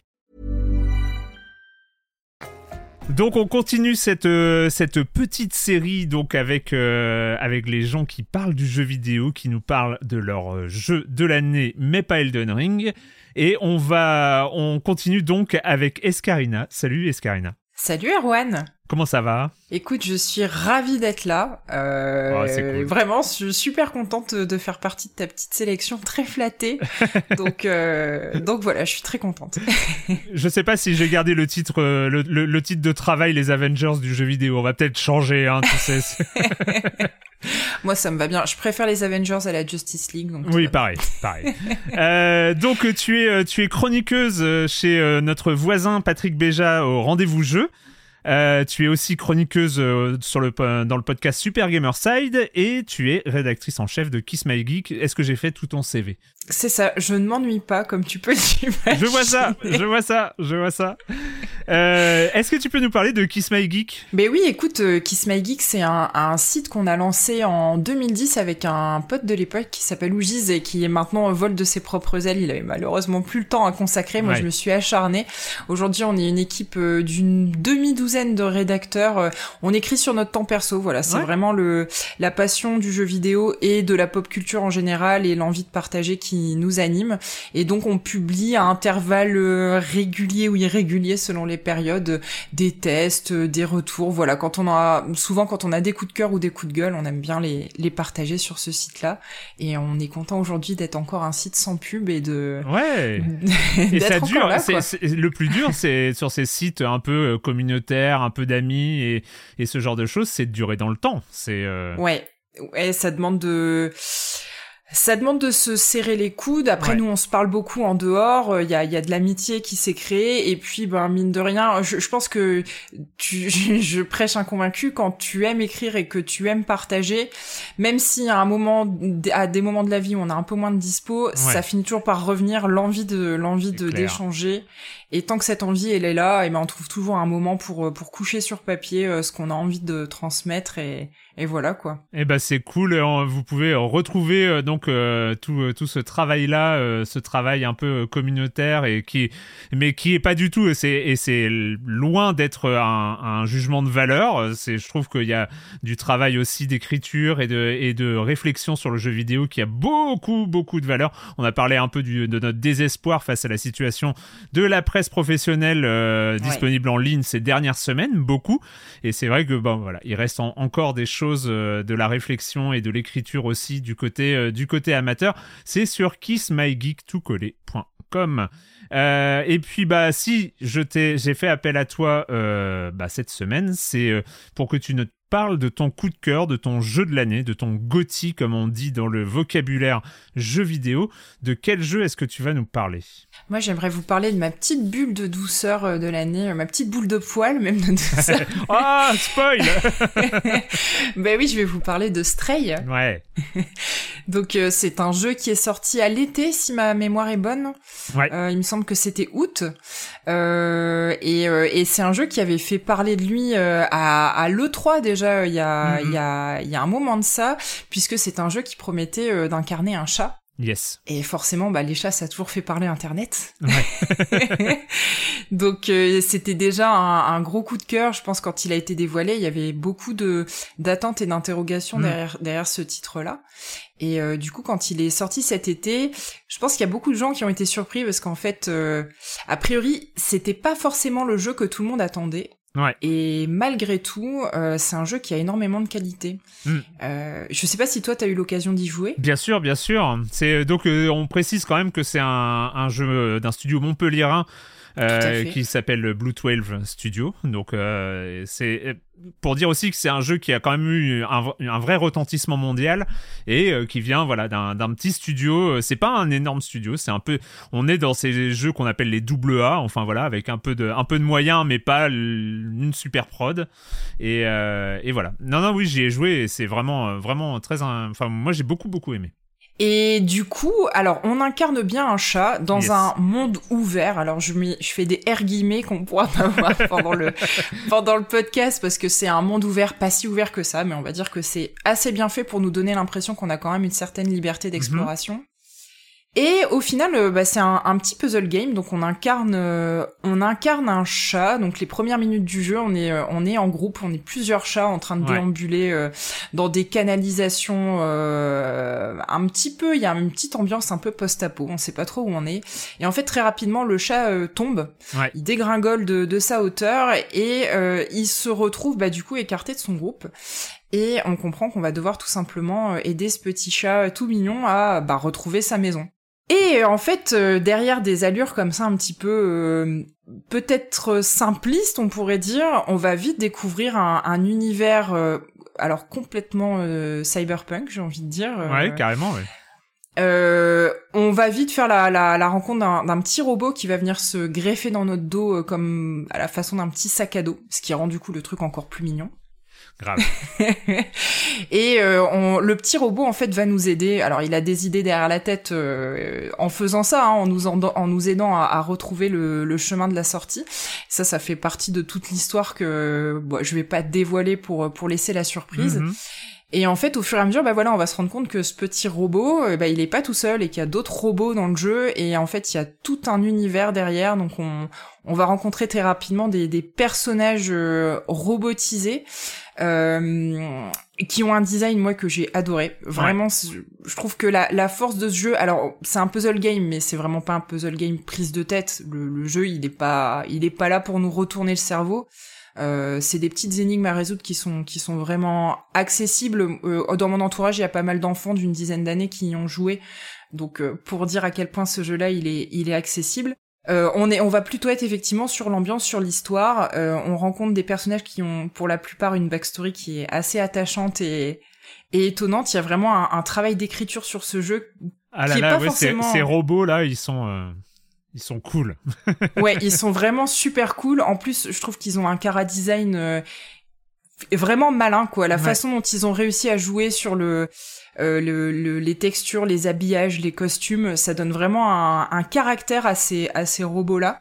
Euh, et du coup, ben, émotionnellement, on se retrouve euh, très vite embarqué dans l'histoire, et je pense que c'est vraiment la force de ce jeu-là c'est qu'il a vraiment une identité visuelle, une identité musicale aussi parce que la Mhm. bande son elle est elle est assez folle euh, et une identité euh, narrative qui font que on est moi je me suis vraiment sentie dans cette bulle, je suis rentrée dans le jeu, j'ai été euh, embarquée, c'est un jeu très court hein, c'est 4 5 heures de jeu.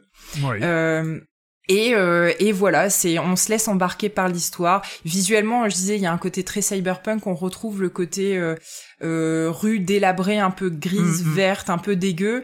Et en face de ça, on a euh, au contraire des, des des zones avec la nature qui reprend ses droits. Puis on a des néons euh, fluo de toutes les couleurs. On a vraiment ce ce mélange d'ambiance qui est très à la mode en ce moment, il faut le dire. Mais bon, chez moi, ça marche en tout cas. Ouais.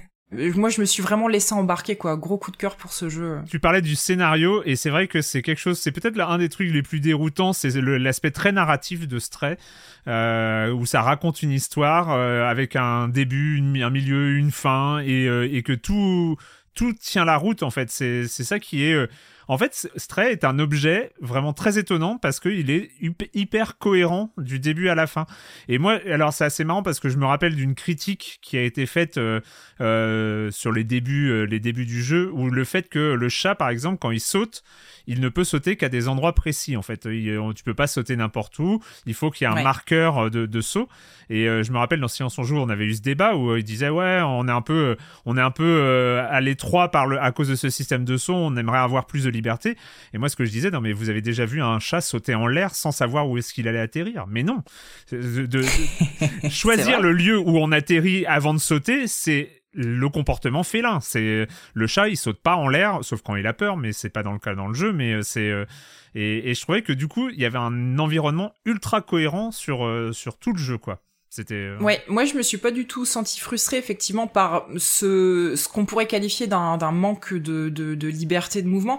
Parce que c'est vrai que je pense que les jeux, les gens quand ils ont vu les previews de, de, de ce jeu-là au précédent E3, ils ont dû se penser qu'on allait avoir une simulation de chat Ouais, et pouvoir euh, être plutôt exploratoire, euh, pouvoir sauter où on veut, euh, euh, se balader dans, dans, dans, dans les moindres recoins de l'environnement. Et effectivement, au final, c'est pas du tout la proposition de ce jeu-là.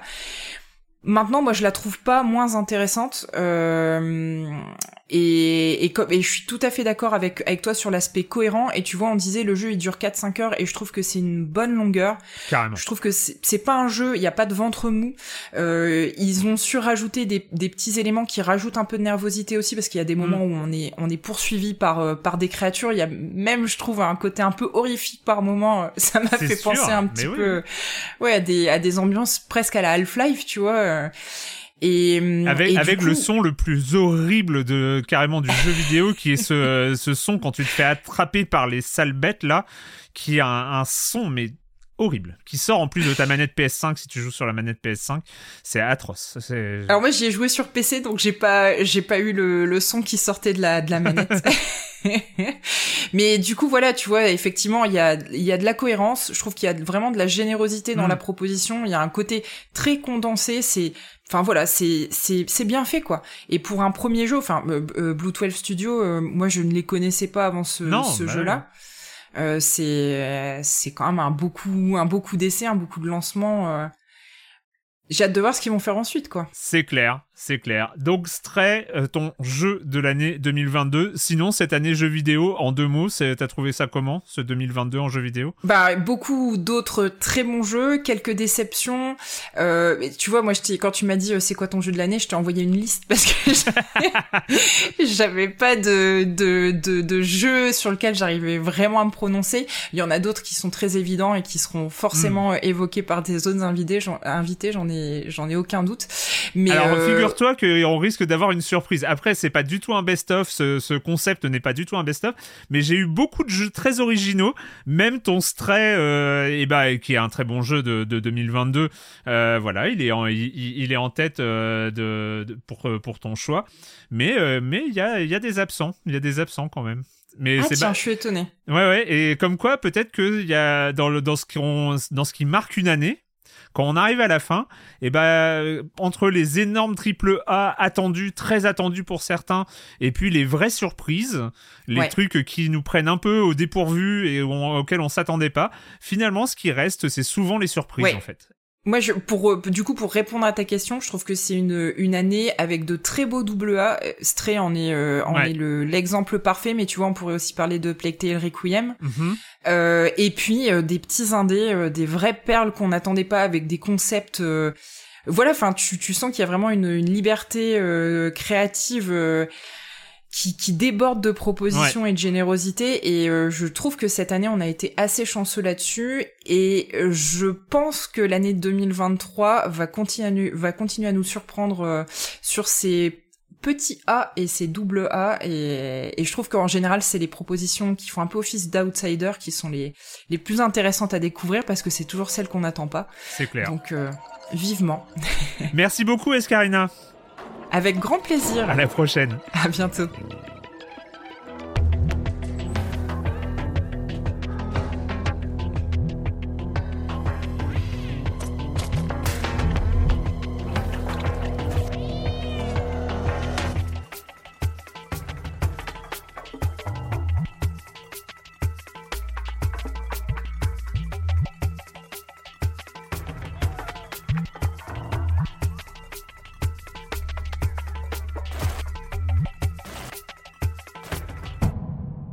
On continue, on continue ce petit euh, parcours dans les jeux de l'année 2022 avec euh, avec les journalistes, avec la presse jeux vidéo et avec les gens qui parlent de jeux vidéo. Il y en a encore, donc euh, malgré tout. Et donc euh, j'ai le plaisir d'accueillir Isual de de Canard PC. Salut Isual. Salut.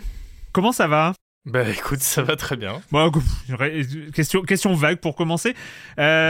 Comment, oh, alors, et du coup, comment, parce que c'est vrai que on est dans une période où on réfléchit, on parle beaucoup euh, de l'état de la presse jeux vidéo euh, actuellement, euh, suite à ce qui s'est passé ces dernières semaines. Comment, euh, comment va Canard PC Oh là là, le gros.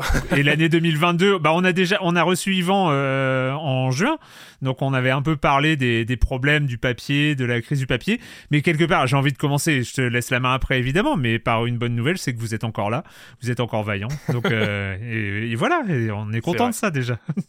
Oui, et on est là pour y rester surtout, on espère. Ouais.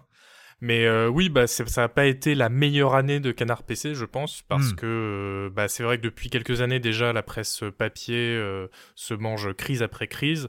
Et puis là, cette année, bah, par exemple avec la guerre en Ukraine, il y a eu euh, encore des crises de l'industrie du papier. Le papier maintenant pour imprimer coûte de plus en plus cher, plus la crise énergétique qui augmente les coûts. Enfin donc, c'est un peu compliqué. Mais euh, ça, c'est pour le volet papier, mais Canard PC a aussi euh, un site internet Ouais. sur abonnement. Bah oui. Et, et ça, ça marche euh, très très bien. euh, Il n'y a pas de crise pour le coup de, Ouais. du- de, des, des sites internet pour l'instant. Sauf quand ils se font Euh, racheter, mais ça c'est une autre histoire. Voilà, c'est un autre problème. Bon, pour l'instant, nous, on a, on a, on a pas eu d'offre. Euh, ça, ça, ça devrait aller. Mais donc, euh, on peut espérer une année euh, 2023 radieuse. Voilà. Voilà, voilà, tout à fait. Et au niveau des jeux vidéo, ça allait pour toi cette année? Alors, ouais, j'ai trouvé que cette année, il y a eu quand même pas mal de jeux indés euh, assez intéressants qui sont sortis. Après, en, termes de AAA, bah, on sait qu'avec tous les, tous, tous les repoussages, tous les retards euh, qui ont été euh, repoussés à 2023, etc., ça n'a pas été euh, une, une énorme année. D'autant que moi, je suis passé complètement à côté de Elden Ring. Ça tombe bien parce que c'était la contrainte. Hein. C'était euh, Voilà. votre jeu de l'année, mais pas Elden Ring. Donc euh, donc. euh, Oui, ça n'a pas été difficile pour moi, mais du coup, quand on n'a même pas eu Elden Ring cette année, c'est vrai que en termes de gros projets, ça a été un peu, Ouais. un peu moins dense. Et donc, euh, bah donc, du coup, euh, bah je te pose, euh, je te pose la question. C'est pas Elden Ring, donc ça on le sait, mais euh, mais pour toi, c'est quoi ton jeu de l'année 2022 Alors, mon jeu de l'année 2022, c'est Cosmotir. C'est un jeu dont pas grand monde a entendu parler. J'adore. sorti le, le 24 octobre. Toi-même, t'en avais pas entendu parler Mais non, pas du tout. C'est pour ça que j'adore. C'est euh, un jeu de l'année que je ne connais pas. Euh, Ça, déjà, déjà, j'ai envie. Rien que ça, j'ai envie. Mais euh, tu, euh, tu vas nous donner encore plus envie, je pense. Je, je m'attends à ça. Bah, j'espère parce que on gagne vraiment à le connaître euh, en Ouais. tout cas. Donc euh, Cosmotir, c'est un jeu qui est sorti en accès anticipé euh, le 24 octobre. Donc Ok. c'est- c'est c'est encore tout frais. Et c'est un jeu de euh, gestion de vaisseaux spatiaux. Mhm. Et c'est un peu la suite spirituelle de FTL.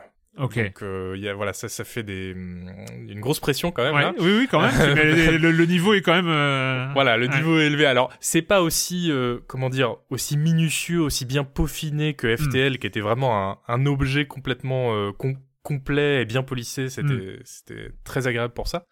Euh, donc là, c'est un peu plus roots quand même, euh, Cosmotir, mais c'est aussi beaucoup plus profond. Ouais. C'est-à-dire que euh, on va, euh, pareil, on va explorer l'espace avec un vaisseau vu du dessus, euh, dont on peut, voilà, bouger l'équipage, les pièces, les modules, etc. Mais là, non seulement les combats sont en, enfin les combats et l'exploration sont en temps réel. Il n'y a pas deux volets distincts comme dans. FTL où il y avait d'un côté l'exploration, de l'autre les combats. Là, c'est vraiment tu déplaces ton vaisseau dans la galaxie en temps réel. Et euh, il y a une profondeur de gestion de vaisseau qui est absolument incroyable puisqu'on peut construire notre vaisseau euh, quasiment brique par brique et faire vraiment exactement ce qu'on veut. Mais on Donc, obtient des euh, vaisseaux moches à la fin ou euh, quand même c'est Alors, la on- classe Alors, on, on peut obtenir des vaisseaux moches, euh, on peut faire des grosses briques carrées, voilà, évidemment. Mais dans le jeu, le- donc les ennemis du jeu qui ont été donc créés par le développeur, euh, ils sont ils sont vraiment magnifiques. Puis dans la, Mm. Ouais. la communauté du jeu produit des, des vaisseaux qui sont absolument à tomber par terre. Euh, sans compter les gens qui ont refait euh, des X-Wing, euh, le vaisseau de Star Trek, voilà Forcément. évidemment. Et euh, donc ça donne euh, un avantage euh, assez chouette qui est qu'on peut vraiment expérimenter avec chaque arme qu'il y a dans le jeu, chaque design possible de vaisseau. On se dit alors là je vais rajouter une aile, puis dessus il y aura des lance-missiles, je vais les protéger avec des boucliers, puis de l'autre côté hop plutôt des lasers. Ou alors non, je vais faire juste un gros vaisseau euh, longiligne et au milieu un énorme laser qui va découper en deux les, les, les vaisseaux adverses. Voilà, il y a vraiment énormément de possibilités. Et puis euh, l'avantage c'est que euh, le mode principal du jeu, parce qu'il y a un mode coop Ouais. et un mode multi, euh, PVP, ce qui, est, ce qui est assez fou. Mais le mode principal du jeu c'est un mode carrière. Où du coup on va commencer avec un tout petit vaisseau euh, complètement nul, Ouais. avec euh, très peu de membres d'équipage, euh, sur lesquels on va mettre une pauvre arme, etc. Et puis en fait, au fur et à mesure euh, des combats, parce que c'est quand même énormément de combats, c'est pas, il y a, y a- y a très peu de, de quêtes pour l'instant. Euh, c'est vraiment juste euh, va à tel endroit et défonce le vaisseau adverse. Bon, pourquoi pas Mhm. Ça permet de tester voilà les designs qu'on a fait.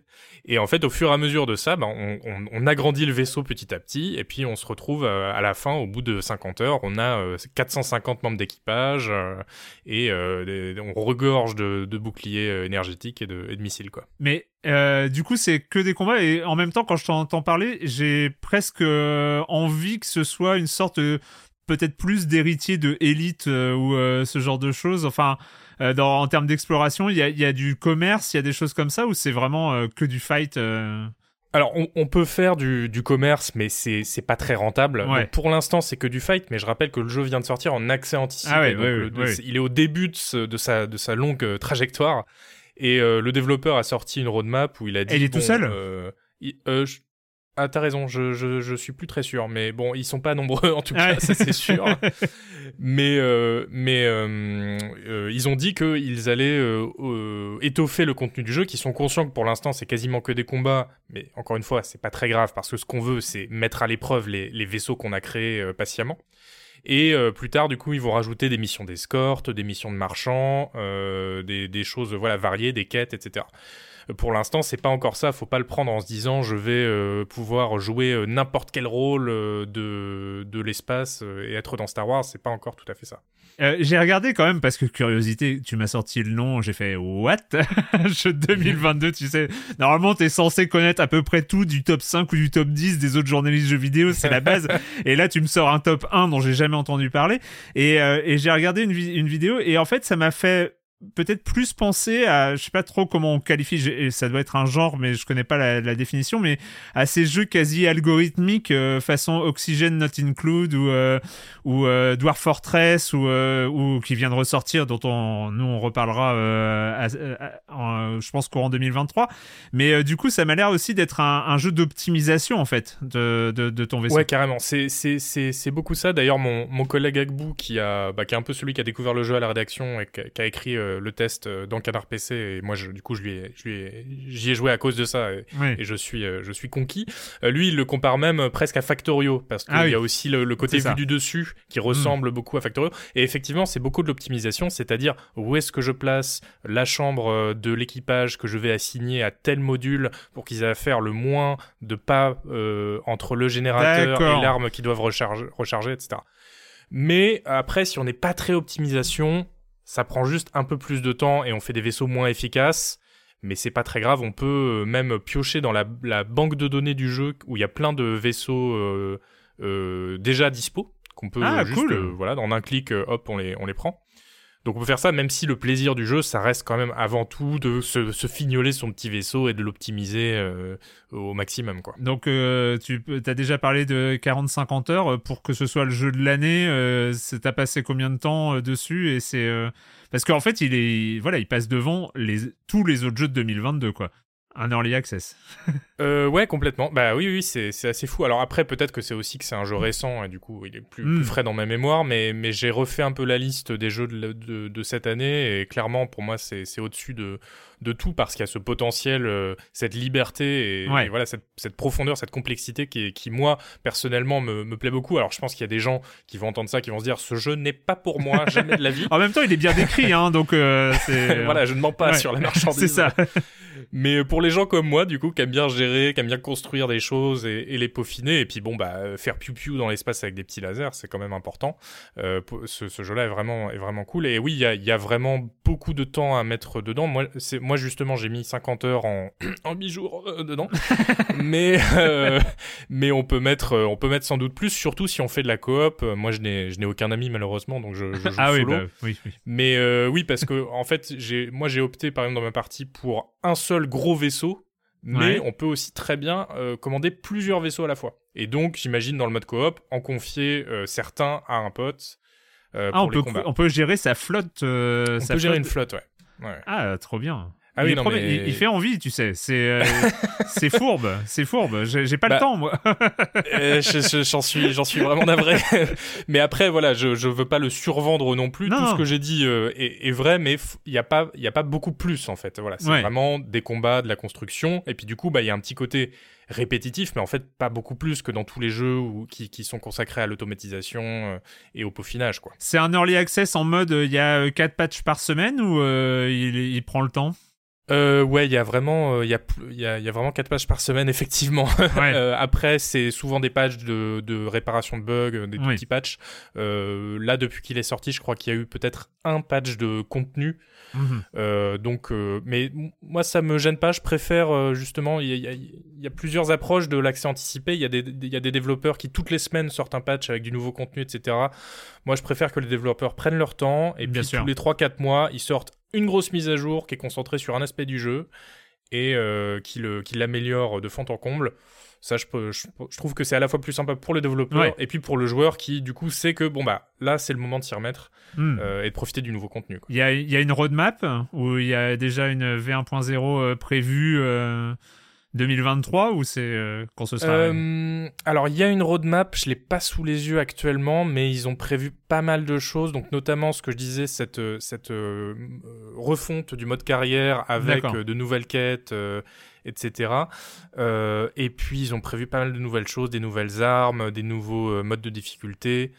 Voilà, bon, le, le schéma classique hein, de, de l'accès anticipé pour le coup. Le seul truc que j'ai pas regardé, j'ai peur de te poser une question piège, mais est-ce que c'est euh, est-ce que c'est toujours le, le, le, le risque quand on sort un jeu en accès anticipé? Il faut et surtout qu'a priori c'est quand même un studio, c'est le premier jeu du studio, même si je crois que le développeur principal est un peu un, un, un- nom, mais j'ai pas été euh, plus loin dans ma recherche. Euh, il faut qu'il y ait un, un accueil aussi. Parce que c'est bien beau de sortir un jeu en accès anticipé, mais s'il y a personne qui joue, euh, j'ai l'im- j'ai l'impression, à vue de nez, quand j'ai rentré le truc sur Google, j'ai quand même l'impression qu'il y a une communauté, qu'il y a un truc, euh, il y a un truc qui est en train de se passer autour de ce jeu-là, non? Ouais, pour le coup, il y a, oui, euh, complètement. Il y a, il y a 5000 évaluations euh, sur Steam, Ah ouais. dont 97% sont positives. Donc c'est un des jeux les mieux notés du coup en, en pourcentage sur Steam actuellement. Et puis oui, vu la... alors on n'a pas évidemment les chiffres de vente, mais vu un, un jeu indé qui vient de sortir et qui a 5000 évaluations Ouais. sur Steam, on peut penser qu'il a été plutôt bien reçu. Puis j'ai été faire un tour sur le Discord officiel du jeu. Il est très très actif. euh, Il y a une communauté très soudée euh, qui répond euh, très vite aux nouveaux, euh, qui, qui, qui critique euh, les designs des autres quand ils demandent. euh, voilà, c'est très cool. Trop bien. Eh ben merci, merci beaucoup Visual pour euh, cette découverte. Je m'attendais pas à découvrir un jeu euh, dans en top 2022. Mais avec plaisir, j'espère que j'ai pas du coup ruiné tes vacances qui seront consacrées à ce jeu au lieu de. de- Alors déjà, de déjà, je dois, finir, je, je dois finir euh, Marvel's Midnight Suns euh, avant parce que j'adore Oh jouer avec les super héros et les cartes. Mais euh, mais il y a y a un risque. J'avoue que ça. Ça active certains de mes neurones d'addiction et tout ça, donc euh, bon, je vais je vais voir, Tu, prudent. tu- tu- tu nommes ton vaisseau différemment et puis t'imagines que t'es dans Guardians of the Galaxy et voilà. Et zou, et voilà jeu. la transition. bon bah merci beaucoup Isual et puis euh, avec bah, bonne route euh, à toi et à Canard PC pour euh, une année 2023 qui s'annonce peut-être plus radieuse que cette année 2022. Mais oui. Et je le répète, vous êtes encore là et ça, rien que ça, c'est cool et c'est important. merci à toi. Carrément. Merci à toi. Salut. Ciao.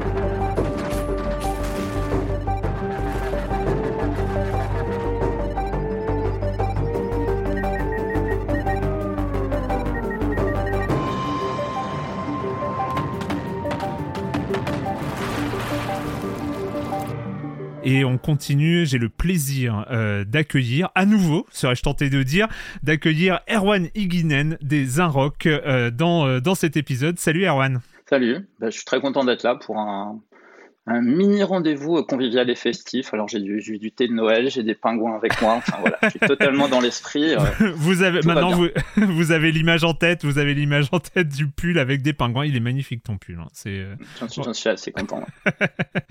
ça se passe bien le, le, le jeu vidéo en 2022. T'as- Ça, ça a donné quoi de ton côté?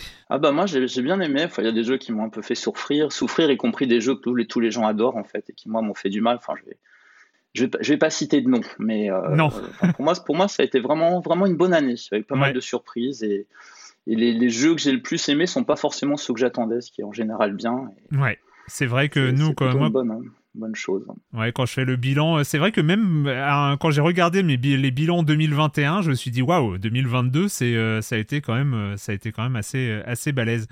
Tu continues, tu continues à chroniquer. euh, je, crois que c'est un rendez-vous hebdomadaire de sélection de jeux sur les Inrocks, c'est ça? Oui, oui. Alors, euh, c'est- de manière générale, en général, j'ai un papier consacré à un jeu et en plus un deuxième papier avec quelques notules sur 3, 4 ou 5 jeux là, parce qu'il y en a plein. euh, Ouais. Ce qui est compliqué à caser en, signes, donc j'essaie d'être un peu dense, voilà. Et puis en plus, j'ai un article par mois dans, dans le magazine papier. D'accord. Et je ne peux euh, que conseiller, si vous êtes en tout cas euh, curieux de découvrir des jeux auxquels vous n'avez pas pensé et dont vous n'avez pas entendu parler, je vous, vous conseiller de, euh, de suivre ce que tu fais sur les Inrocks. Euh, donc, euh, dans la catégorie euh, jeu de l'année qui n'est pas Elden Ring, mais j'ai l'impression que peut-être chez toi ça n'a pas été une très grande contrainte. Non, cette- ça a été. ça a été. De quel jeu est-ce que tu vas nous parler pour voilà ce jeu de l'année 2022 Bah, pour, moi, il y, a des- il y a des années qui sont compliquées où on ne sait pas, par exemple, est-ce que telle année c'est The Last of Us ou GTA V, est-ce que c'est Mario Odyssey ou Breath of the Wild. Et puis il y a des années, il y a un jeu qui s'impose, voilà, de manière absolument évidente pour moi. Et là, cette année, c'était évidemment euh, Power Wash Simulator. Ok. Euh, voilà. Ok, j'ai juste envie de t'entendre. encaisser. Ouais, voilà. Vous, avez- vous, vous êtes prêts? Vous êtes prêts? Tout le monde a encaissé, tout le monde, euh, tous ceux qui, toutes celles et ceux qui écoutent ont encaissé. Maintenant, tu peux nous expliquer. euh, D'abord, nous raconter c'est quoi Power Wash Simulator? Alors, c'est c'est une simulation de Karcher. Ok. Alors, euh, quand on entend ça, on se dit c'est formidable. Et en fait, c'est même encore mieux que ça. Encore mieux que ça. C'est un jeu absolument passionnant euh, qui peut par moments être follement excitant, par d'autres moments hypnotique. Il est reposant. Euh, sachant que c'est voilà, on, on commence avec, enfin, en gros, on a, on a notre entreprise euh, de, de nettoyage. C'est un peu dans la lignée de tous les jeux avec simulateur dans le titre, Mm. hein, que ce soit Farming Simulator, Bus Simulator, enfin toute cette euh, toute cette tendance euh, qui euh, que, que tout le monde prenait à la plaisanterie il y a, il y a une dizaine d'années et qui, euh, qui a produit plein de best-sellers et de jeux et de jeux Ouais. en plus vraiment bien. Euh, C'est-à-dire ce qui était à la base souvent un peu cheap comme ça est devenu beaucoup plus luxueux, précis. Et il y a des, il y a des vrais fanatiques qui les attendent tous les ans. Et, et pour moi, Power Simulator, Power Simulator, c'est un- c'est une sorte d'aboutissement de ça et Ouais. qui et qui croise en même temps pas mal de tendances du jeu vidéo, c'est-à-dire tout ce qui est la tendance du jeu de, euh, de rangement ou de nettoyage, disons de Tetris à, euh, à Mario Sunshine aussi, où il fallait nettoyer. Voilà, Ah, bah oui, Power oui, Simulator, ça, ça découle de ça. Enfin voilà, je pense qu'il y, y a- il y a deux sortes de jeux vidéo. Il y a les jeux, euh, les jeux où on va vers le chaos, voilà, où on détruit, on- voilà, et les Mm. jeux où on va vers l'ordre. Et là, c'est l'ordre ou l'harmonie, selon qu'on qu'on est de droite ou de gauche, on va avoir une lecture un peu différente de Power Simulator. Power Simulator. Il est possible qu'il y ait une, euh, qu'il y ait une lecture d'extrême droite. Enfin, j'espère que non, mais voilà. Enfin, en tout cas, c'est pas la Non, mienne non, pour l'instant. Mais euh, voilà, donc on, on commence avec notre petite entreprise de nettoyage et puis on a des missions successives avec des endroits de, de plus en plus, euh, des lieux de plus en plus importants à nettoyer. Euh, mais dès, dès le début, il y a des choses assez longues. Par exemple, il y, a un, il y a un terrain de jeu pour enfants qui est formidable. Je crois que j'ai passé 3 ou Ouais. 4 heures pour tout nettoyer, pour envoyer toute la, pour netto- nettoyer toute la saleté. Genre, faut réussir à monter sur les toboggans, faut trouver comment faire, faut choisir la, la, la, la bonne, le bon jet aussi, parce qu'au Bah fur et oui. à mesure de l'aventure, évidemment, on gagne des nouveaux jets qui sont plus Bah faciles, mais plus ou moins adaptés selon les terrains. Enfin, c'est c'est très sophistiqué. Enfin, je veux dire, les, les, euh, les équipements, les, ar- les armes des FPS, c'est rien à côté de, à côté de ce qu'on a dans, dans Power Wash Simulator. Et, euh, et, et c'est un, jeu en plus qui est. Bah, on, on pourrait. Enfin, je trouve que c'est un jeu qui brouille les pistes aussi entre jeu casual et jeu gamer, et jeu Ouais. hardcore gamer. C'est-à-dire que. Est-ce que c'est. euh, on pourrait dire que c'est casual, voilà, il n'y a pas de véritable difficulté, euh, enfin, sauf dans les, dans les modes de jeu où il y a certaines contraintes imposées, qu'on peut choisir de- d'ignorer ou pas. Mhm. Euh, mais en même temps, il n'y a pas plus hardcore que de vouloir essayer d'enlever la moindre trace de saleté euh, dans un jardin ou dans une maison, euh, sauter sur les toits pour atteindre tous ces coins, oh, ça part pas, mais voilà. Et en même temps, c'est extrêmement de- délassant. On s'installe, je m'installe devant la console, j'ai ma manette, et puis voilà, je peux rester deux heures à nettoyer des murs, et puis, euh, et puis c'est tellement satisfaisant en plus. euh. puis euh, voilà, et puis il y a- il y, a des vrais objectifs. Je pense que je pense que c'est euh, voilà, il y a des gens qui se, qui se, qui se vendent d'avoir platiné Elden Ring ou Horizon Mhm, Forbidden West, mais avoir fini, nettoyé complètement certains, certains bâtiments de Power Simulator, ça, ça vaut bien ça, à mon avis. C'est clair, euh, mais moi j'ai vu des séquences de jeu. Alors j'ai pas joué moi-même, hein, mais euh, tu es en Ah, train de parler déjà d'un- jardin d'enfants à nettoyer qui met plusieurs heures. J'ai vu quelqu'un jouer dans une station de métro. Ça m'a euh, ça m'a donné des sueurs froides en même temps et en même temps Mm, ça a mm. créé une sorte de fascination. C'est que je l'ai regardé jouer. Il y avait quelque chose. euh, je me suis dit ah ouais, je vois l'aspect satisfaisant tout de suite en fait. Mm, C'est que mais c'est énorme. C'est-à-dire qu'un niveau de euh, jeu c'est euh, c'est plusieurs heures en fait. Voilà, et, et ça peut être vraiment beaucoup, beaucoup d'heures aussi. Et on passe aussi par toutes les émotions, parce qu'on dit oui, c'est délassant, euh, de la même manière que dans Farming Simulator, euh, moissonner ou pas, ou, voilà, ça pouvait avoir un côté, euh, un côté hypnotique, délassant. euh, voilà, je pourrais faire du tricot, euh, je fais, euh, je fais du Power Wash Simulator, mais il y a aussi, il y a aussi des moments où ça peut être angoissant, c'est-à-dire qu'on se dit on va jamais, je vais y arriver, ça va être très dur, je vais y passer toute ma journée. Voilà, donc on passe vraiment par toutes les émotions. C'est-à-dire, pour moi, c'est un jeu qui est qui est très très riche de ce point de vue-là. Et bah, tout à l'heure, je parlais aussi de deux tendances de jeux vidéo, puis il y a aussi deux approches qu'on peut avoir en jeu vidéo pour la côté création quand on a une idée, c'est-à-dire soit soit on accumule les idées, soit on développe, soit on creuse. Et on va voilà. Et là, ça, c'est pour moi, c'est un, un, jeu qui creuse Power Wash Simulator. Euh, qui est euh, qui est oui tout à l'heure je disais que c'est qu'on pourrait considérer que c'est du pur jeu casual mais c'est euh, c'est aussi du jeu expérimental enfin il y, a un rapport au temps ouais. au, au, au, cinéma c'est pas l'équivalent ce serait pas une comédie avec Christian Clavier ce serait Jerry de Gus Van Sant ou un film de Kiarostami. Enfin voilà, pour moi, ça, serait ça, Power Simulator au cinéma. Donc quelque chose vraiment de très, de très radical et, et profond. J'ai quand même une question, c'est est-ce que tu avais des antécédents euh, non pas en, en, Karcher, mais en jeu de simulation de cet ordre-là?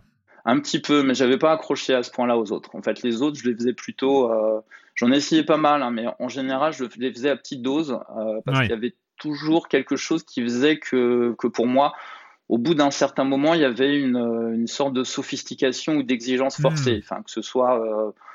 enfin, Farming Simulator, au bout d'un moment, ça devient compliqué. Ouais. Euh, les, simulations de train, c'est encore pire. Les, simulations de train, j'ai du mal à démarrer en général. et là, il y a vraiment, euh, il y a vraiment ce côté que je trouve à la fois radical et accueillant dans, dans Power Wash Simulator. C'est-à-dire qu'on peut, on peut se donner des, on peut se donner des, des, des, défis. On peut jouer à plusieurs d'ailleurs. Hein. Il y a de la coop. On peut, euh, on peut participer au nettoyage ensemble d'un niveau. Mais voilà, j'ai pas joué à Power Wash Simulator, euh, mais j'avais joué au simulateur, je me rappelle plus du nom, au simulateur de tondeuse. Je sais pas si, si tu l'avais ah, vu passer. Non, je l'ai pas fait celui-là. Il était, il était, je crois qu'il était passé sur le Game Pass. Et, et j'ai l'impression qu'il va, ce que je vais raconter va, va correspondre aussi à quelque chose de présent dans Power Wash Simulator, c'est que euh, le simulateur de tondeuse, on avait des jardins, des beaux jardins de, de luxueuses demeures euh, à, à, à, tondre parfaitement. Et puis il y a ce premier passage où on passe la tondeuse où, à nos yeux, le jardin est tondu, et là, il nous met 98%. Oui. Et on doit trouver les saloperies de brins d'herbe qu'on a oubliées sur les 150 mètres carrés de jardin. On doit trouver les 8 brins d'herbe qui sont passés entre deux passages de tondeuse et qu'il va falloir couper pour atteindre le 100%. J'ai l'impression, en tout cas d'après ce que j'ai compris, que dans Power Rush Simulator, il y a aussi cette phase de jeu qui euh, nous met face finalement à, la catégorie peut-être la plus ultime de la frustration du jeu vidéo, c'est j'arrive pas et je sais pas pourquoi. Et j'arrive pas à trouver la saleté que j'ai oubliée. Mm. Alors on fait tout le tour et tout nous paraît propre et on ne trouve pas et, voilà et ça peut être assez compliqué et en même temps assez exaltant. Hein. Et en même temps paradoxalement parfois il y a une petite tolérance, c'est-à-dire quand on est en train de nettoyer une surface, et là, je le regrette un peu. Des fois, le, jeu considère qu'on l'a nettoyé alors qu'il restait un tout petit peu à faire. Et moi, je voulais le finir, en fait. Je voulais finir ce pan de mur. Ah ah je ne veux pas qu'ils me disent que ça y est, c'est bon. Laissez-moi 20 secondes encore pour finir ce pan de mur, que je sois vraiment, vraiment satisfait. Et euh, dernière question, du coup, est-ce que tu es tombé dans les simulateurs avec Power Wash Simulator? C'est-à-dire que tu as regardé les prochaines sorties de savoir euh, quelles sont les simulations de ce genre? Non, pas encore. C'est on, reste sur, on reste sur le jeu. J'en ai, J'en ai réessayé quelques-uns. Il y a le, une version de Bus Simulator qui est arrivée sur la Switch. Et là, hmm. j'ai un peu une idée, une espèce de, mise en ami, bim, où je pourrais y jouer en prenant le bus, par exemple. Enfin voilà, je pense qu'il y, y, a des choses à creuser comme ça euh, avec tous ces jeux, tous ces jeux de simulation. Formidable. Eh ben, écoute, euh, écoute, merci beaucoup. Merci beaucoup pour cette bah, sélection. Et puis bah on continue, on continue évidemment à te lire, euh, à te lire sur les Inrocks, à te lire sur Twitter, les aventures avec ton chat. Évidemment, c'est l'arc narratif de cette fin d'année pour moi. Mm-hmm. Donc euh, donc je, je, continue à suivre tes aventures. C'est l'arc narratif de ma vie aussi. Donc euh, voilà. donc tout va bien. à très bientôt, Erwan. Salut. à bientôt. Salut.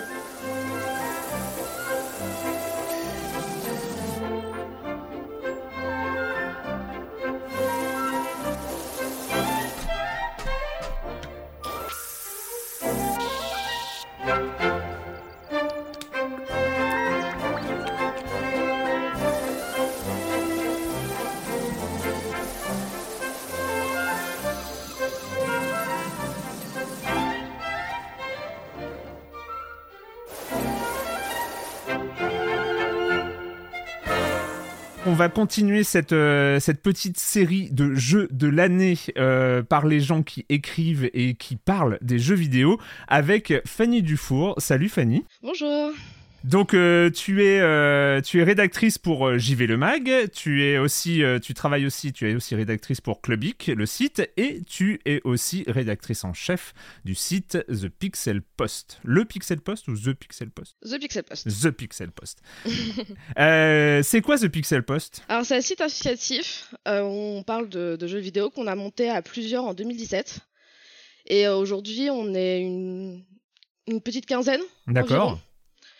Et on essaye surtout de se concentrer sur tout ce qui est critique et dossier de fond. Mhm. Sur le jeu vidéo, on fait très peu de news, on en fait quelques-unes histoire de dire, mais on fait vraiment des, des longs articles en fait. D'accord. On essaye vraiment de se concentrer sur des aspects un peu, euh, un, un- un peu cachés de chaque jeu vidéo, euh, d'en parler plus profondément. euh, Voilà. Non mais c'est marrant parce que, enfin c'est marrant, non ce n'est pas marrant parce que la situation actuelle de la, la- presse jeux vidéo, euh, on en a parlé euh, suffisamment, mais c'est vrai aussi qu'il y a tout un paysage en France de sites euh, plus amateurs, plus associatifs, qui, voilà, qui, qui sont aussi installés.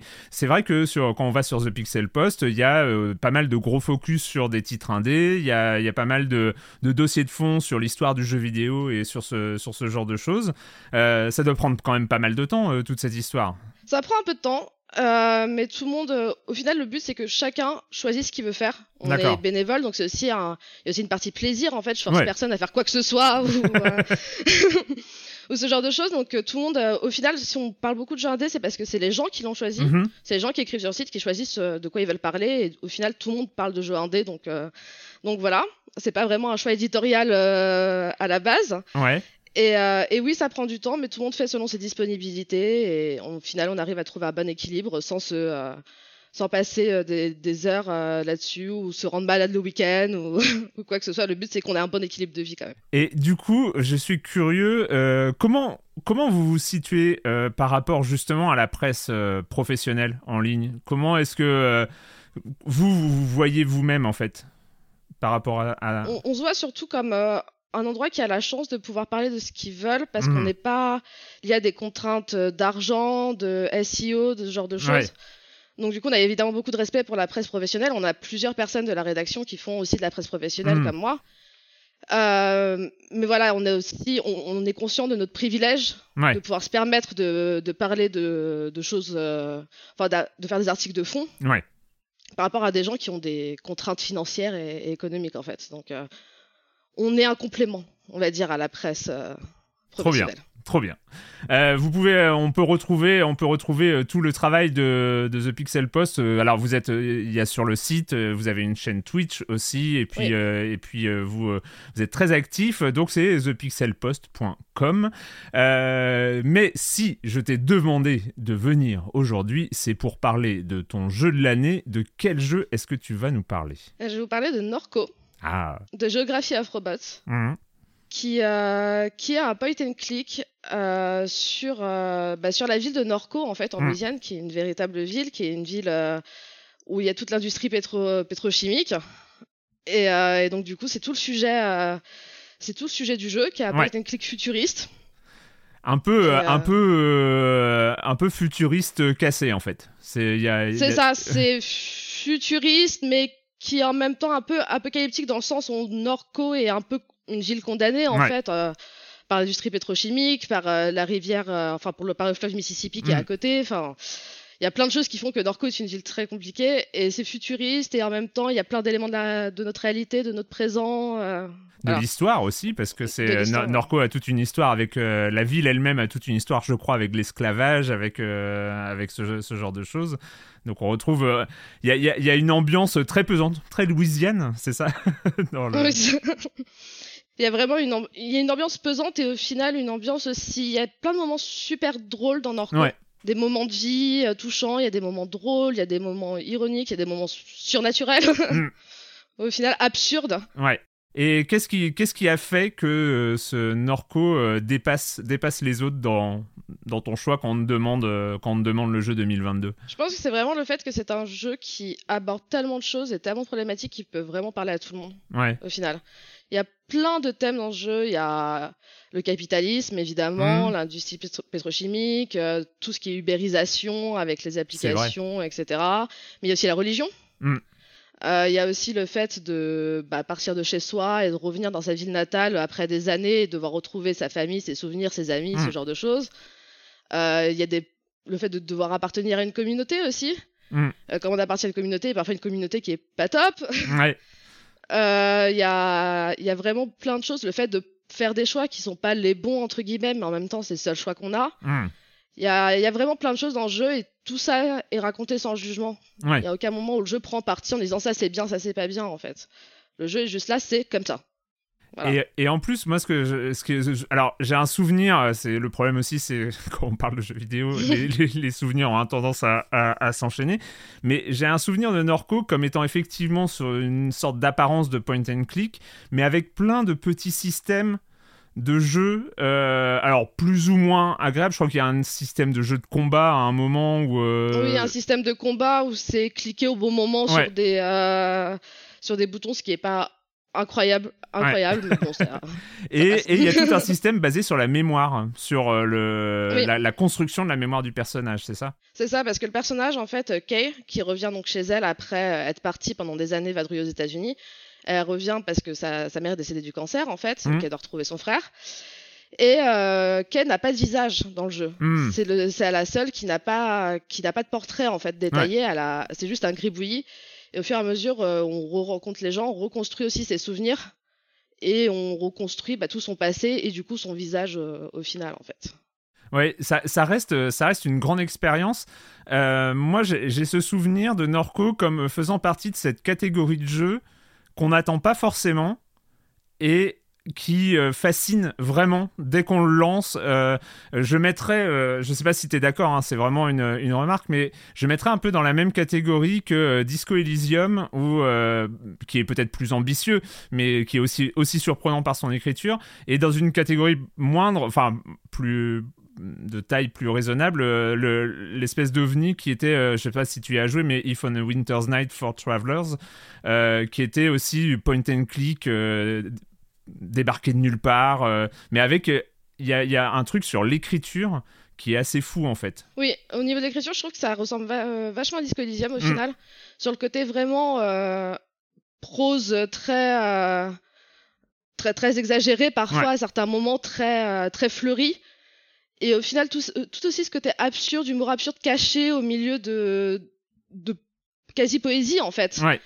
Et, euh, et oui, il y a vraiment, il y a vraiment ce côté-là, il y a un côté très Disco Elysium. Mm. Euh, pour le coup, c'est vrai que Norco, je l'avais vu passer quand il a été annoncé. Je me suis dit pourquoi pas, ça n'a pas été une clique euh, un peu, euh, un peu science-fiction, pourquoi pas. Et au final, c'était une vraie claque. C'était, euh, c'était très surprenant comme jeu. Euh, est-ce que euh, est-ce que c'est euh, du coup à ton avis c'est quelque chose qui commence à s'installer? C'est enfin je me suis toujours fait cette remarque depuis surtout depuis Disco Elysium il y a eu Norco il y, en a eu quelques autres mais il y a un truc assez fou qui est en train de se passer ces dernières années sur l'écriture sur euh, ce qu'on se rend compte qu'une écriture mariée à des systèmes interactifs euh, à, à- aux jeux vidéo en fait euh, ça, ça permet parce que Norco et Disco Elysium, ce qu'il y a, c'est. Alors, c'est en anglais, donc c'est- c'est c'est aussi euh, limité à ce niveau. Je, je crois qu'il n'est pas traduit non plus, Norco. Je- un Norco, je sais plus du tout. Moi, je sais que j'y ai joué en anglais. Après, ouais, je, je sais plus s'il est Mais traduit c'est là maintenant ou c'est pas. mais- ultra littéraire, en fait. Il y a, un- il y a Ouais. une- et- mais ça reste. Enfin, je trouve que cette, littéra- cette écriture littéraire mariée aux jeux vidéo, ça fonctionne vachement bien. Et je trouve que c'est quelque chose d'assez récent, en fait. Oui, c'est vrai, et on voit de plus en plus, oui, justement, de trucs vraiment très écrits au final, euh, Mm. et qui euh, et qui utilisent très bien en même temps leur système de jeu, en fait. Oui, voilà, c'est ça. Elysium était incroyable sur ce côté-là, sur ce côté Mm. sans combat, où tout passe par l'écriture et par euh, les réactions euh, des différents systèmes à nos actions, et au final, Norco fonctionne très bien aussi de ce côté-là. Euh, juste euh, une question peut-être euh, pour, pour terminer, mais une petite question un, peu plus, un peu plus générale. Je suis désolé, on n'avait pas préparé, mais c'est plus une impression générale sur, sur 2022 au niveau du jeu vidéo. Parce que toi, tu as, vu passer beaucoup de choses que tu as écrites ou que tu as éditées pour, pour The Pixel Post. Mais c'est... Qu'est-ce que, qu'est-ce que toi, tu, tu ressors de... J'ai l'impression, moi, que c'est une année un peu étrange, avec beaucoup de jeux, euh, énormément de jeux. Je trouve qu'il y a énormément de jeux, mais, euh, mais qui vont un peu dans toutes les directions. Euh, en tout cas, ça, c'est mon impression. Je ne veux pas du tout euh, aller dans la tienne. Mais toi, est-ce que tu as, quelque chose que tu as ressorti de cette année 2022 en, en jeux vidéo? Alors j'ai trouvé très riche. Mm. J'ai trouvé qu'il y avait plein de bons jeux, Mm. mais très peu de jeux excellents en fait. Ouais. Il n'y a pas énormément de jeux qui m'ont marqué où je me dis, oh mon dieu, euh, c'est euh, pour sûr mon GOTY dans ma liste, top, mon top 20 GOTY ou quoi que ce soit. Il y a beaucoup de jeux que j'ai beaucoup, que j'ai beaucoup aimé faire. Par Mm. exemple, moi, je trouve que Stray rentre dans cette catégorie où c'est Oui. un jeu que j'ai beaucoup aimé faire, mais qui n'est pas non plus un jeu excellent au final. Ouais. Et, euh, et je trouve qu'il y a beaucoup de jeux comme ça, donc c'est une bonne année de jeux vidéo. En soi, euh, on s'est pas ennuyé, mais euh, il manque un petit truc. Enfin, à part Elden Ring, bien sûr. compte. Mais Il y en avait alors. Euh, et juste un dernier dernier mot euh, parce qu'il n'a pas été cité euh, par euh, d'autres personnes dans, dans, dans, dans cette sélection aujourd'hui. Mais tu as hésité entre deux jeux. Euh, T'hésitais entre Norco et un autre jeu qui était sorti. Il y avait une démo qui était sortie quelques mois auparavant, qui était Not for Broadcast, hein, euh, Oui. qui en termes de jeu ovni, lui, il se pose là aussi. Euh, je suis désolé, c'est un peu, c'est un peu l'âge de ma part de, de profiter de ta présence, mais euh, en fait, ce jeu pour moi me, était super intéressant euh, et je sais pas, est-ce que tu peux nous en dire juste deux mots? Je te retiens pas plus après, mais Alors, euh, Not for Broadcast, c'est un jeu où on joue un, un régisseur d'une émission de télé qui doit décider ce qu'il doit montrer ou pas à, à la télévision, ce qu'il doit censurer. Et au final, on est dans un monde, dans une Angleterre euh, complètement folle où, euh, où un parti est arrivé au pouvoir et tout se passe bien. Puis ça devient de plus en plus euh, dystopique, euh, de plus en plus autoritaire, mais en même temps, tout ce qui se passe à la télévision est de plus en plus absurde. ouais. Et, euh, et c'est un, un FMV et c'est vraiment un, un jeu qui m'a énormément marqué aussi. J'ai trouvé Mm. que les acteurs étaient excellents, les chansons sont incroyables. c'est vrai. Euh, Enfin, ça m'a vraiment beaucoup marqué aussi comme jeu au final, alors qu'il est sorti en janvier en plus. donc, Ouais. euh, Et bah écoute, et il a marqué l'année quand même. Non mais c'était juste pour, c'était juste pour le citer. Ça m'aurait embêté que qu'on le qu'on le cite pas aujourd'hui. Euh, écoute, écoute Fanny, merci beaucoup pour pour ta sélection, ta, ta sélection de l'année 2022 dans cet épisode de Noël de Silence on joue. Je rappelle qu'on peut te retrouver sur The Pixel Post et te lire sur Clubic et JV le Mag. Évidemment, JV le Mag, on a reçu, euh, on a, on a aussi entendu euh, la sélection de Sophie. Euh, donc toujours, toujours présent. De toute façon, on en parle beaucoup en ce moment de JV et à juste titre. Voilà. À très bientôt, Fanny. Merci, à bientôt.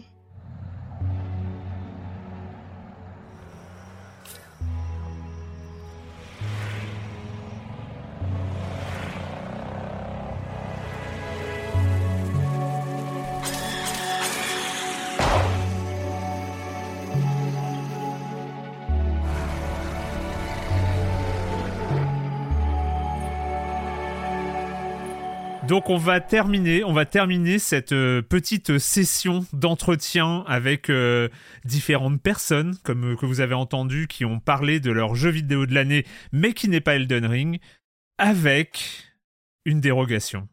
Parce qu'on reçoit, j'ai le plaisir d'accueillir Exerve. Salut Exerve. Salut Erwan.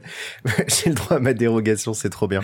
Voilà. Donc euh, pour tous les autres, pour tous les autres, c'était, ils pouvaient pas, ils pouvaient pas prendre celui-là.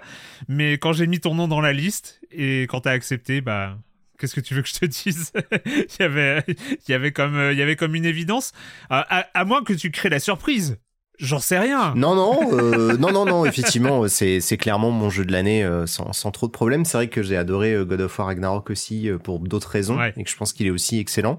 Mais euh, non, non, bah ouais, Elden Ring, c'était la, c'était la claque attendue. euh, ils sont, tu vois, ils étaient au rendez-vous, euh, même si on les attendait pas forcément à ce niveau-là, quoi. Mais juste, euh, bah, juste avant qu'on parle de, de ce monument, euh, toi, l'année 2022, pour reprendre des nouvelles quand même, parce que la dernière fois qu'on s'est croisé dans Silence on joue, je crois que c'était en avril dernier, justement, pour parler de ce jeu-là.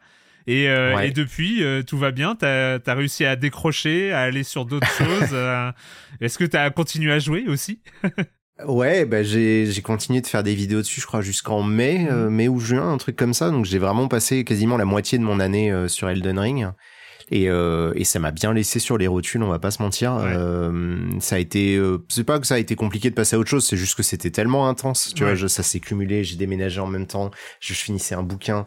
Enfin, et, et le jeu, j'y ai passé littéralement des mois de ma vie dessus, donc euh, ça fait du bien euh, aussi quand ça s'arrête. Euh, mais non, non, mais c'était cool, hein, vraiment. euh, Tu vois, j'ai passé des super moments et et aucun regret.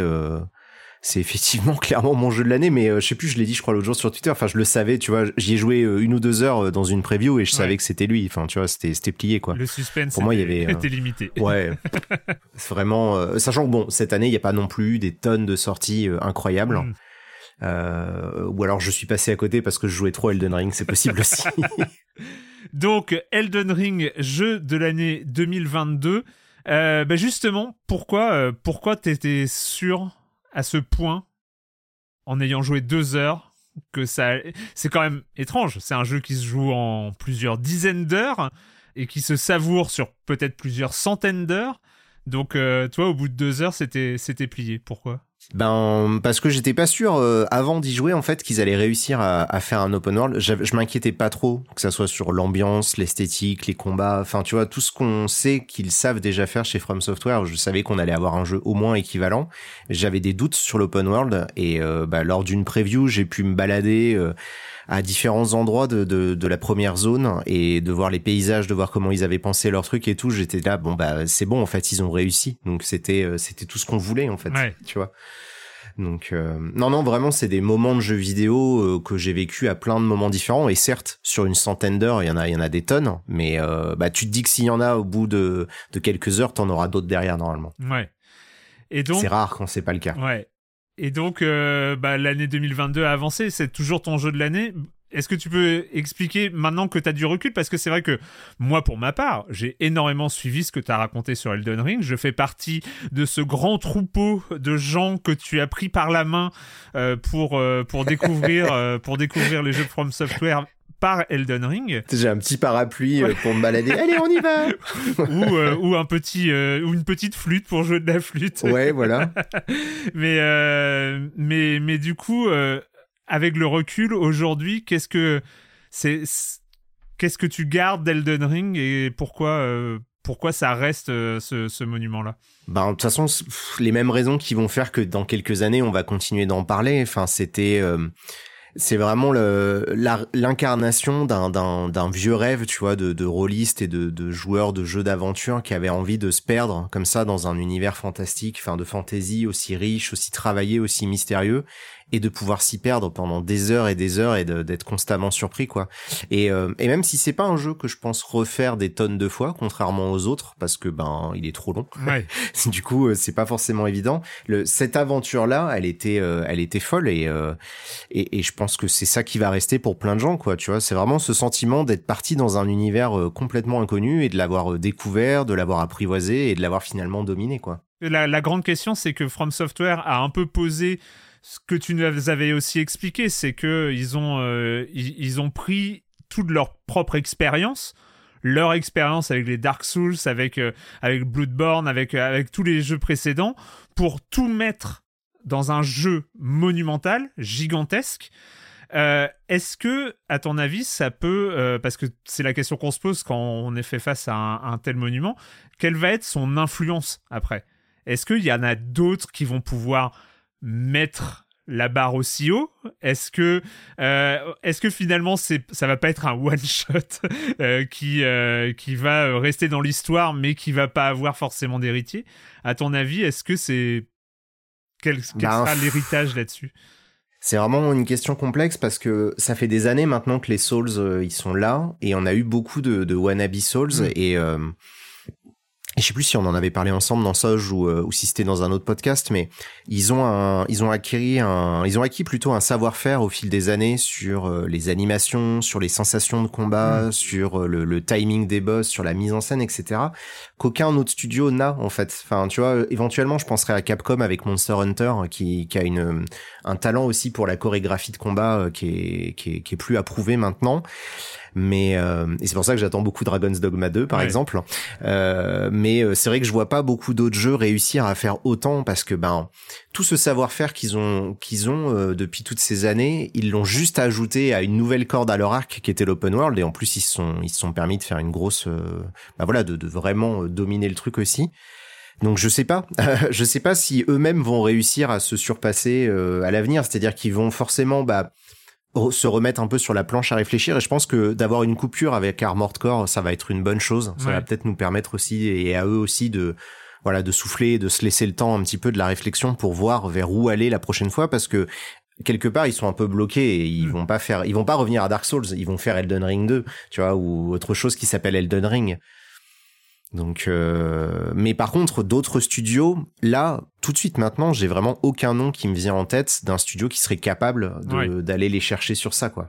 Et euh, tu, tu l'as un peu évoqué euh, juste en, en, introduction sur un peu le reste des jeux de l'année mais moi j'étais curieux parce que même moi, à mon niveau, qui ne suis pas, euh, en tout cas qui n'était pas euh, vraiment centralisé sur, sur la production From Software, quand je suis sorti de Elden Ring, il y avait une sorte d'effet de vide, d'effet de mais à quoi je vais jouer maintenant, à quoi, qu'est-ce que qu'est-ce que je vais faire après. Euh, alors que j'étais, comme je le dis, hein, je suis pas du tout un, un addict aux Souls ou, ou, ce genre de choses. Et j'ose même, c'est vraiment une curiosité dans ton cas, parce qu'on sent que c'était quelque chose de l'ordre du paroxysme. Euh, c'était vraiment une expérience paroxystique euh, pour euh, autour de, jeux vidéo. Qu'est-ce que Comment on redescend de ça en fait? Ben, j'ai pas forcément de, de, tu vois, de recette clé en main parce que ben moi en fait ce sentiment-là, je l'ai eu avec Demon Souls il, y a, il y a plus de dix ans. Et, euh, et après Demon Souls, j'ai peut-être mis un ou deux ans avant de réussir à apprécier autre chose. Tu vois, dans les jeux vidéo, j'étais vraiment euh, incapable de jouer à quoi que ce soit euh, à cette époque-là. Et régulièrement, tu vois, ça fait 12 ans maintenant que je fais des vidéos sur Internet j'ai lu des milliers de fois des gens qui me décrivent littéralement ce que tu es en train de dire, c'est-à-dire que ben, qu'est-ce que je fais maintenant Comment euh, comment s'en remettre? Ça prend du temps. C'est vrai que maintenant aujourd'hui j'ai plus l'habitude, donc euh, en général ce que je fais après des, des, des expériences aussi intenses, j'ai tendance à aller chercher des tout petits jeux, des tout petits trucs, des petits machins narratifs vraiment, tu mmh. vois, qui vont pas du tout aller taper dans la même gamme d'émotions et de, de sensations, euh, bah, pour pas avoir de manque en fait, pour vraiment euh, tu vois, pas essayer de, de, pas toujours le comparer à Elden Ring parce que sinon on va pas s'en sortir en fait. Si tu fais des Souls après des Souls, au bout d'un moment tu, tu fais plus que ça quoi.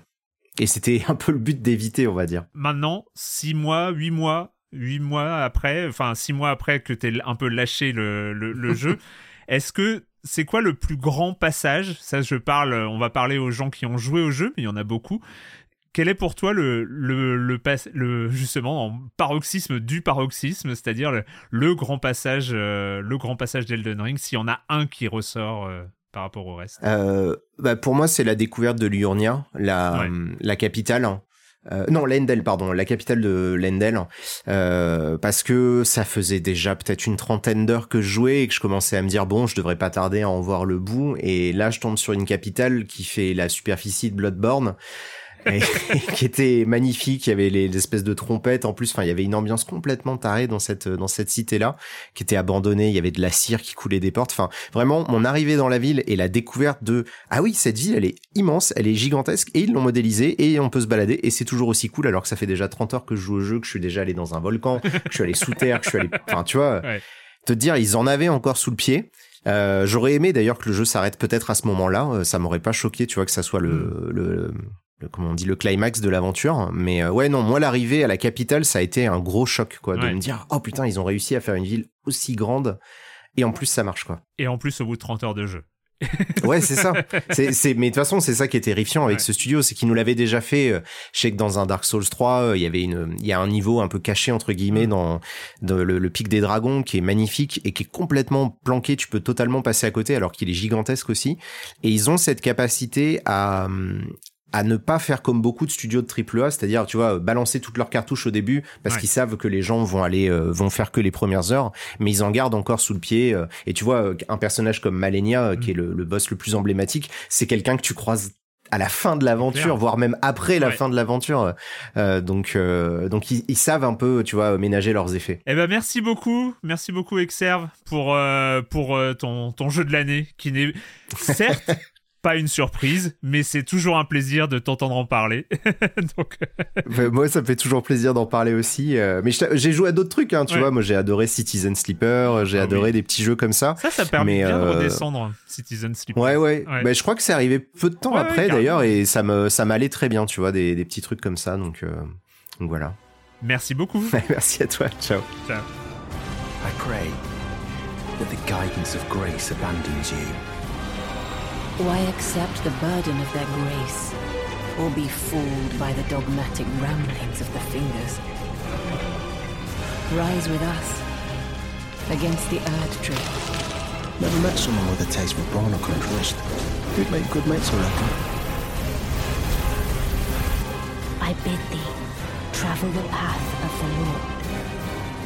And once all is done, we shall see each other once more. Go forth. Become Elden Lord.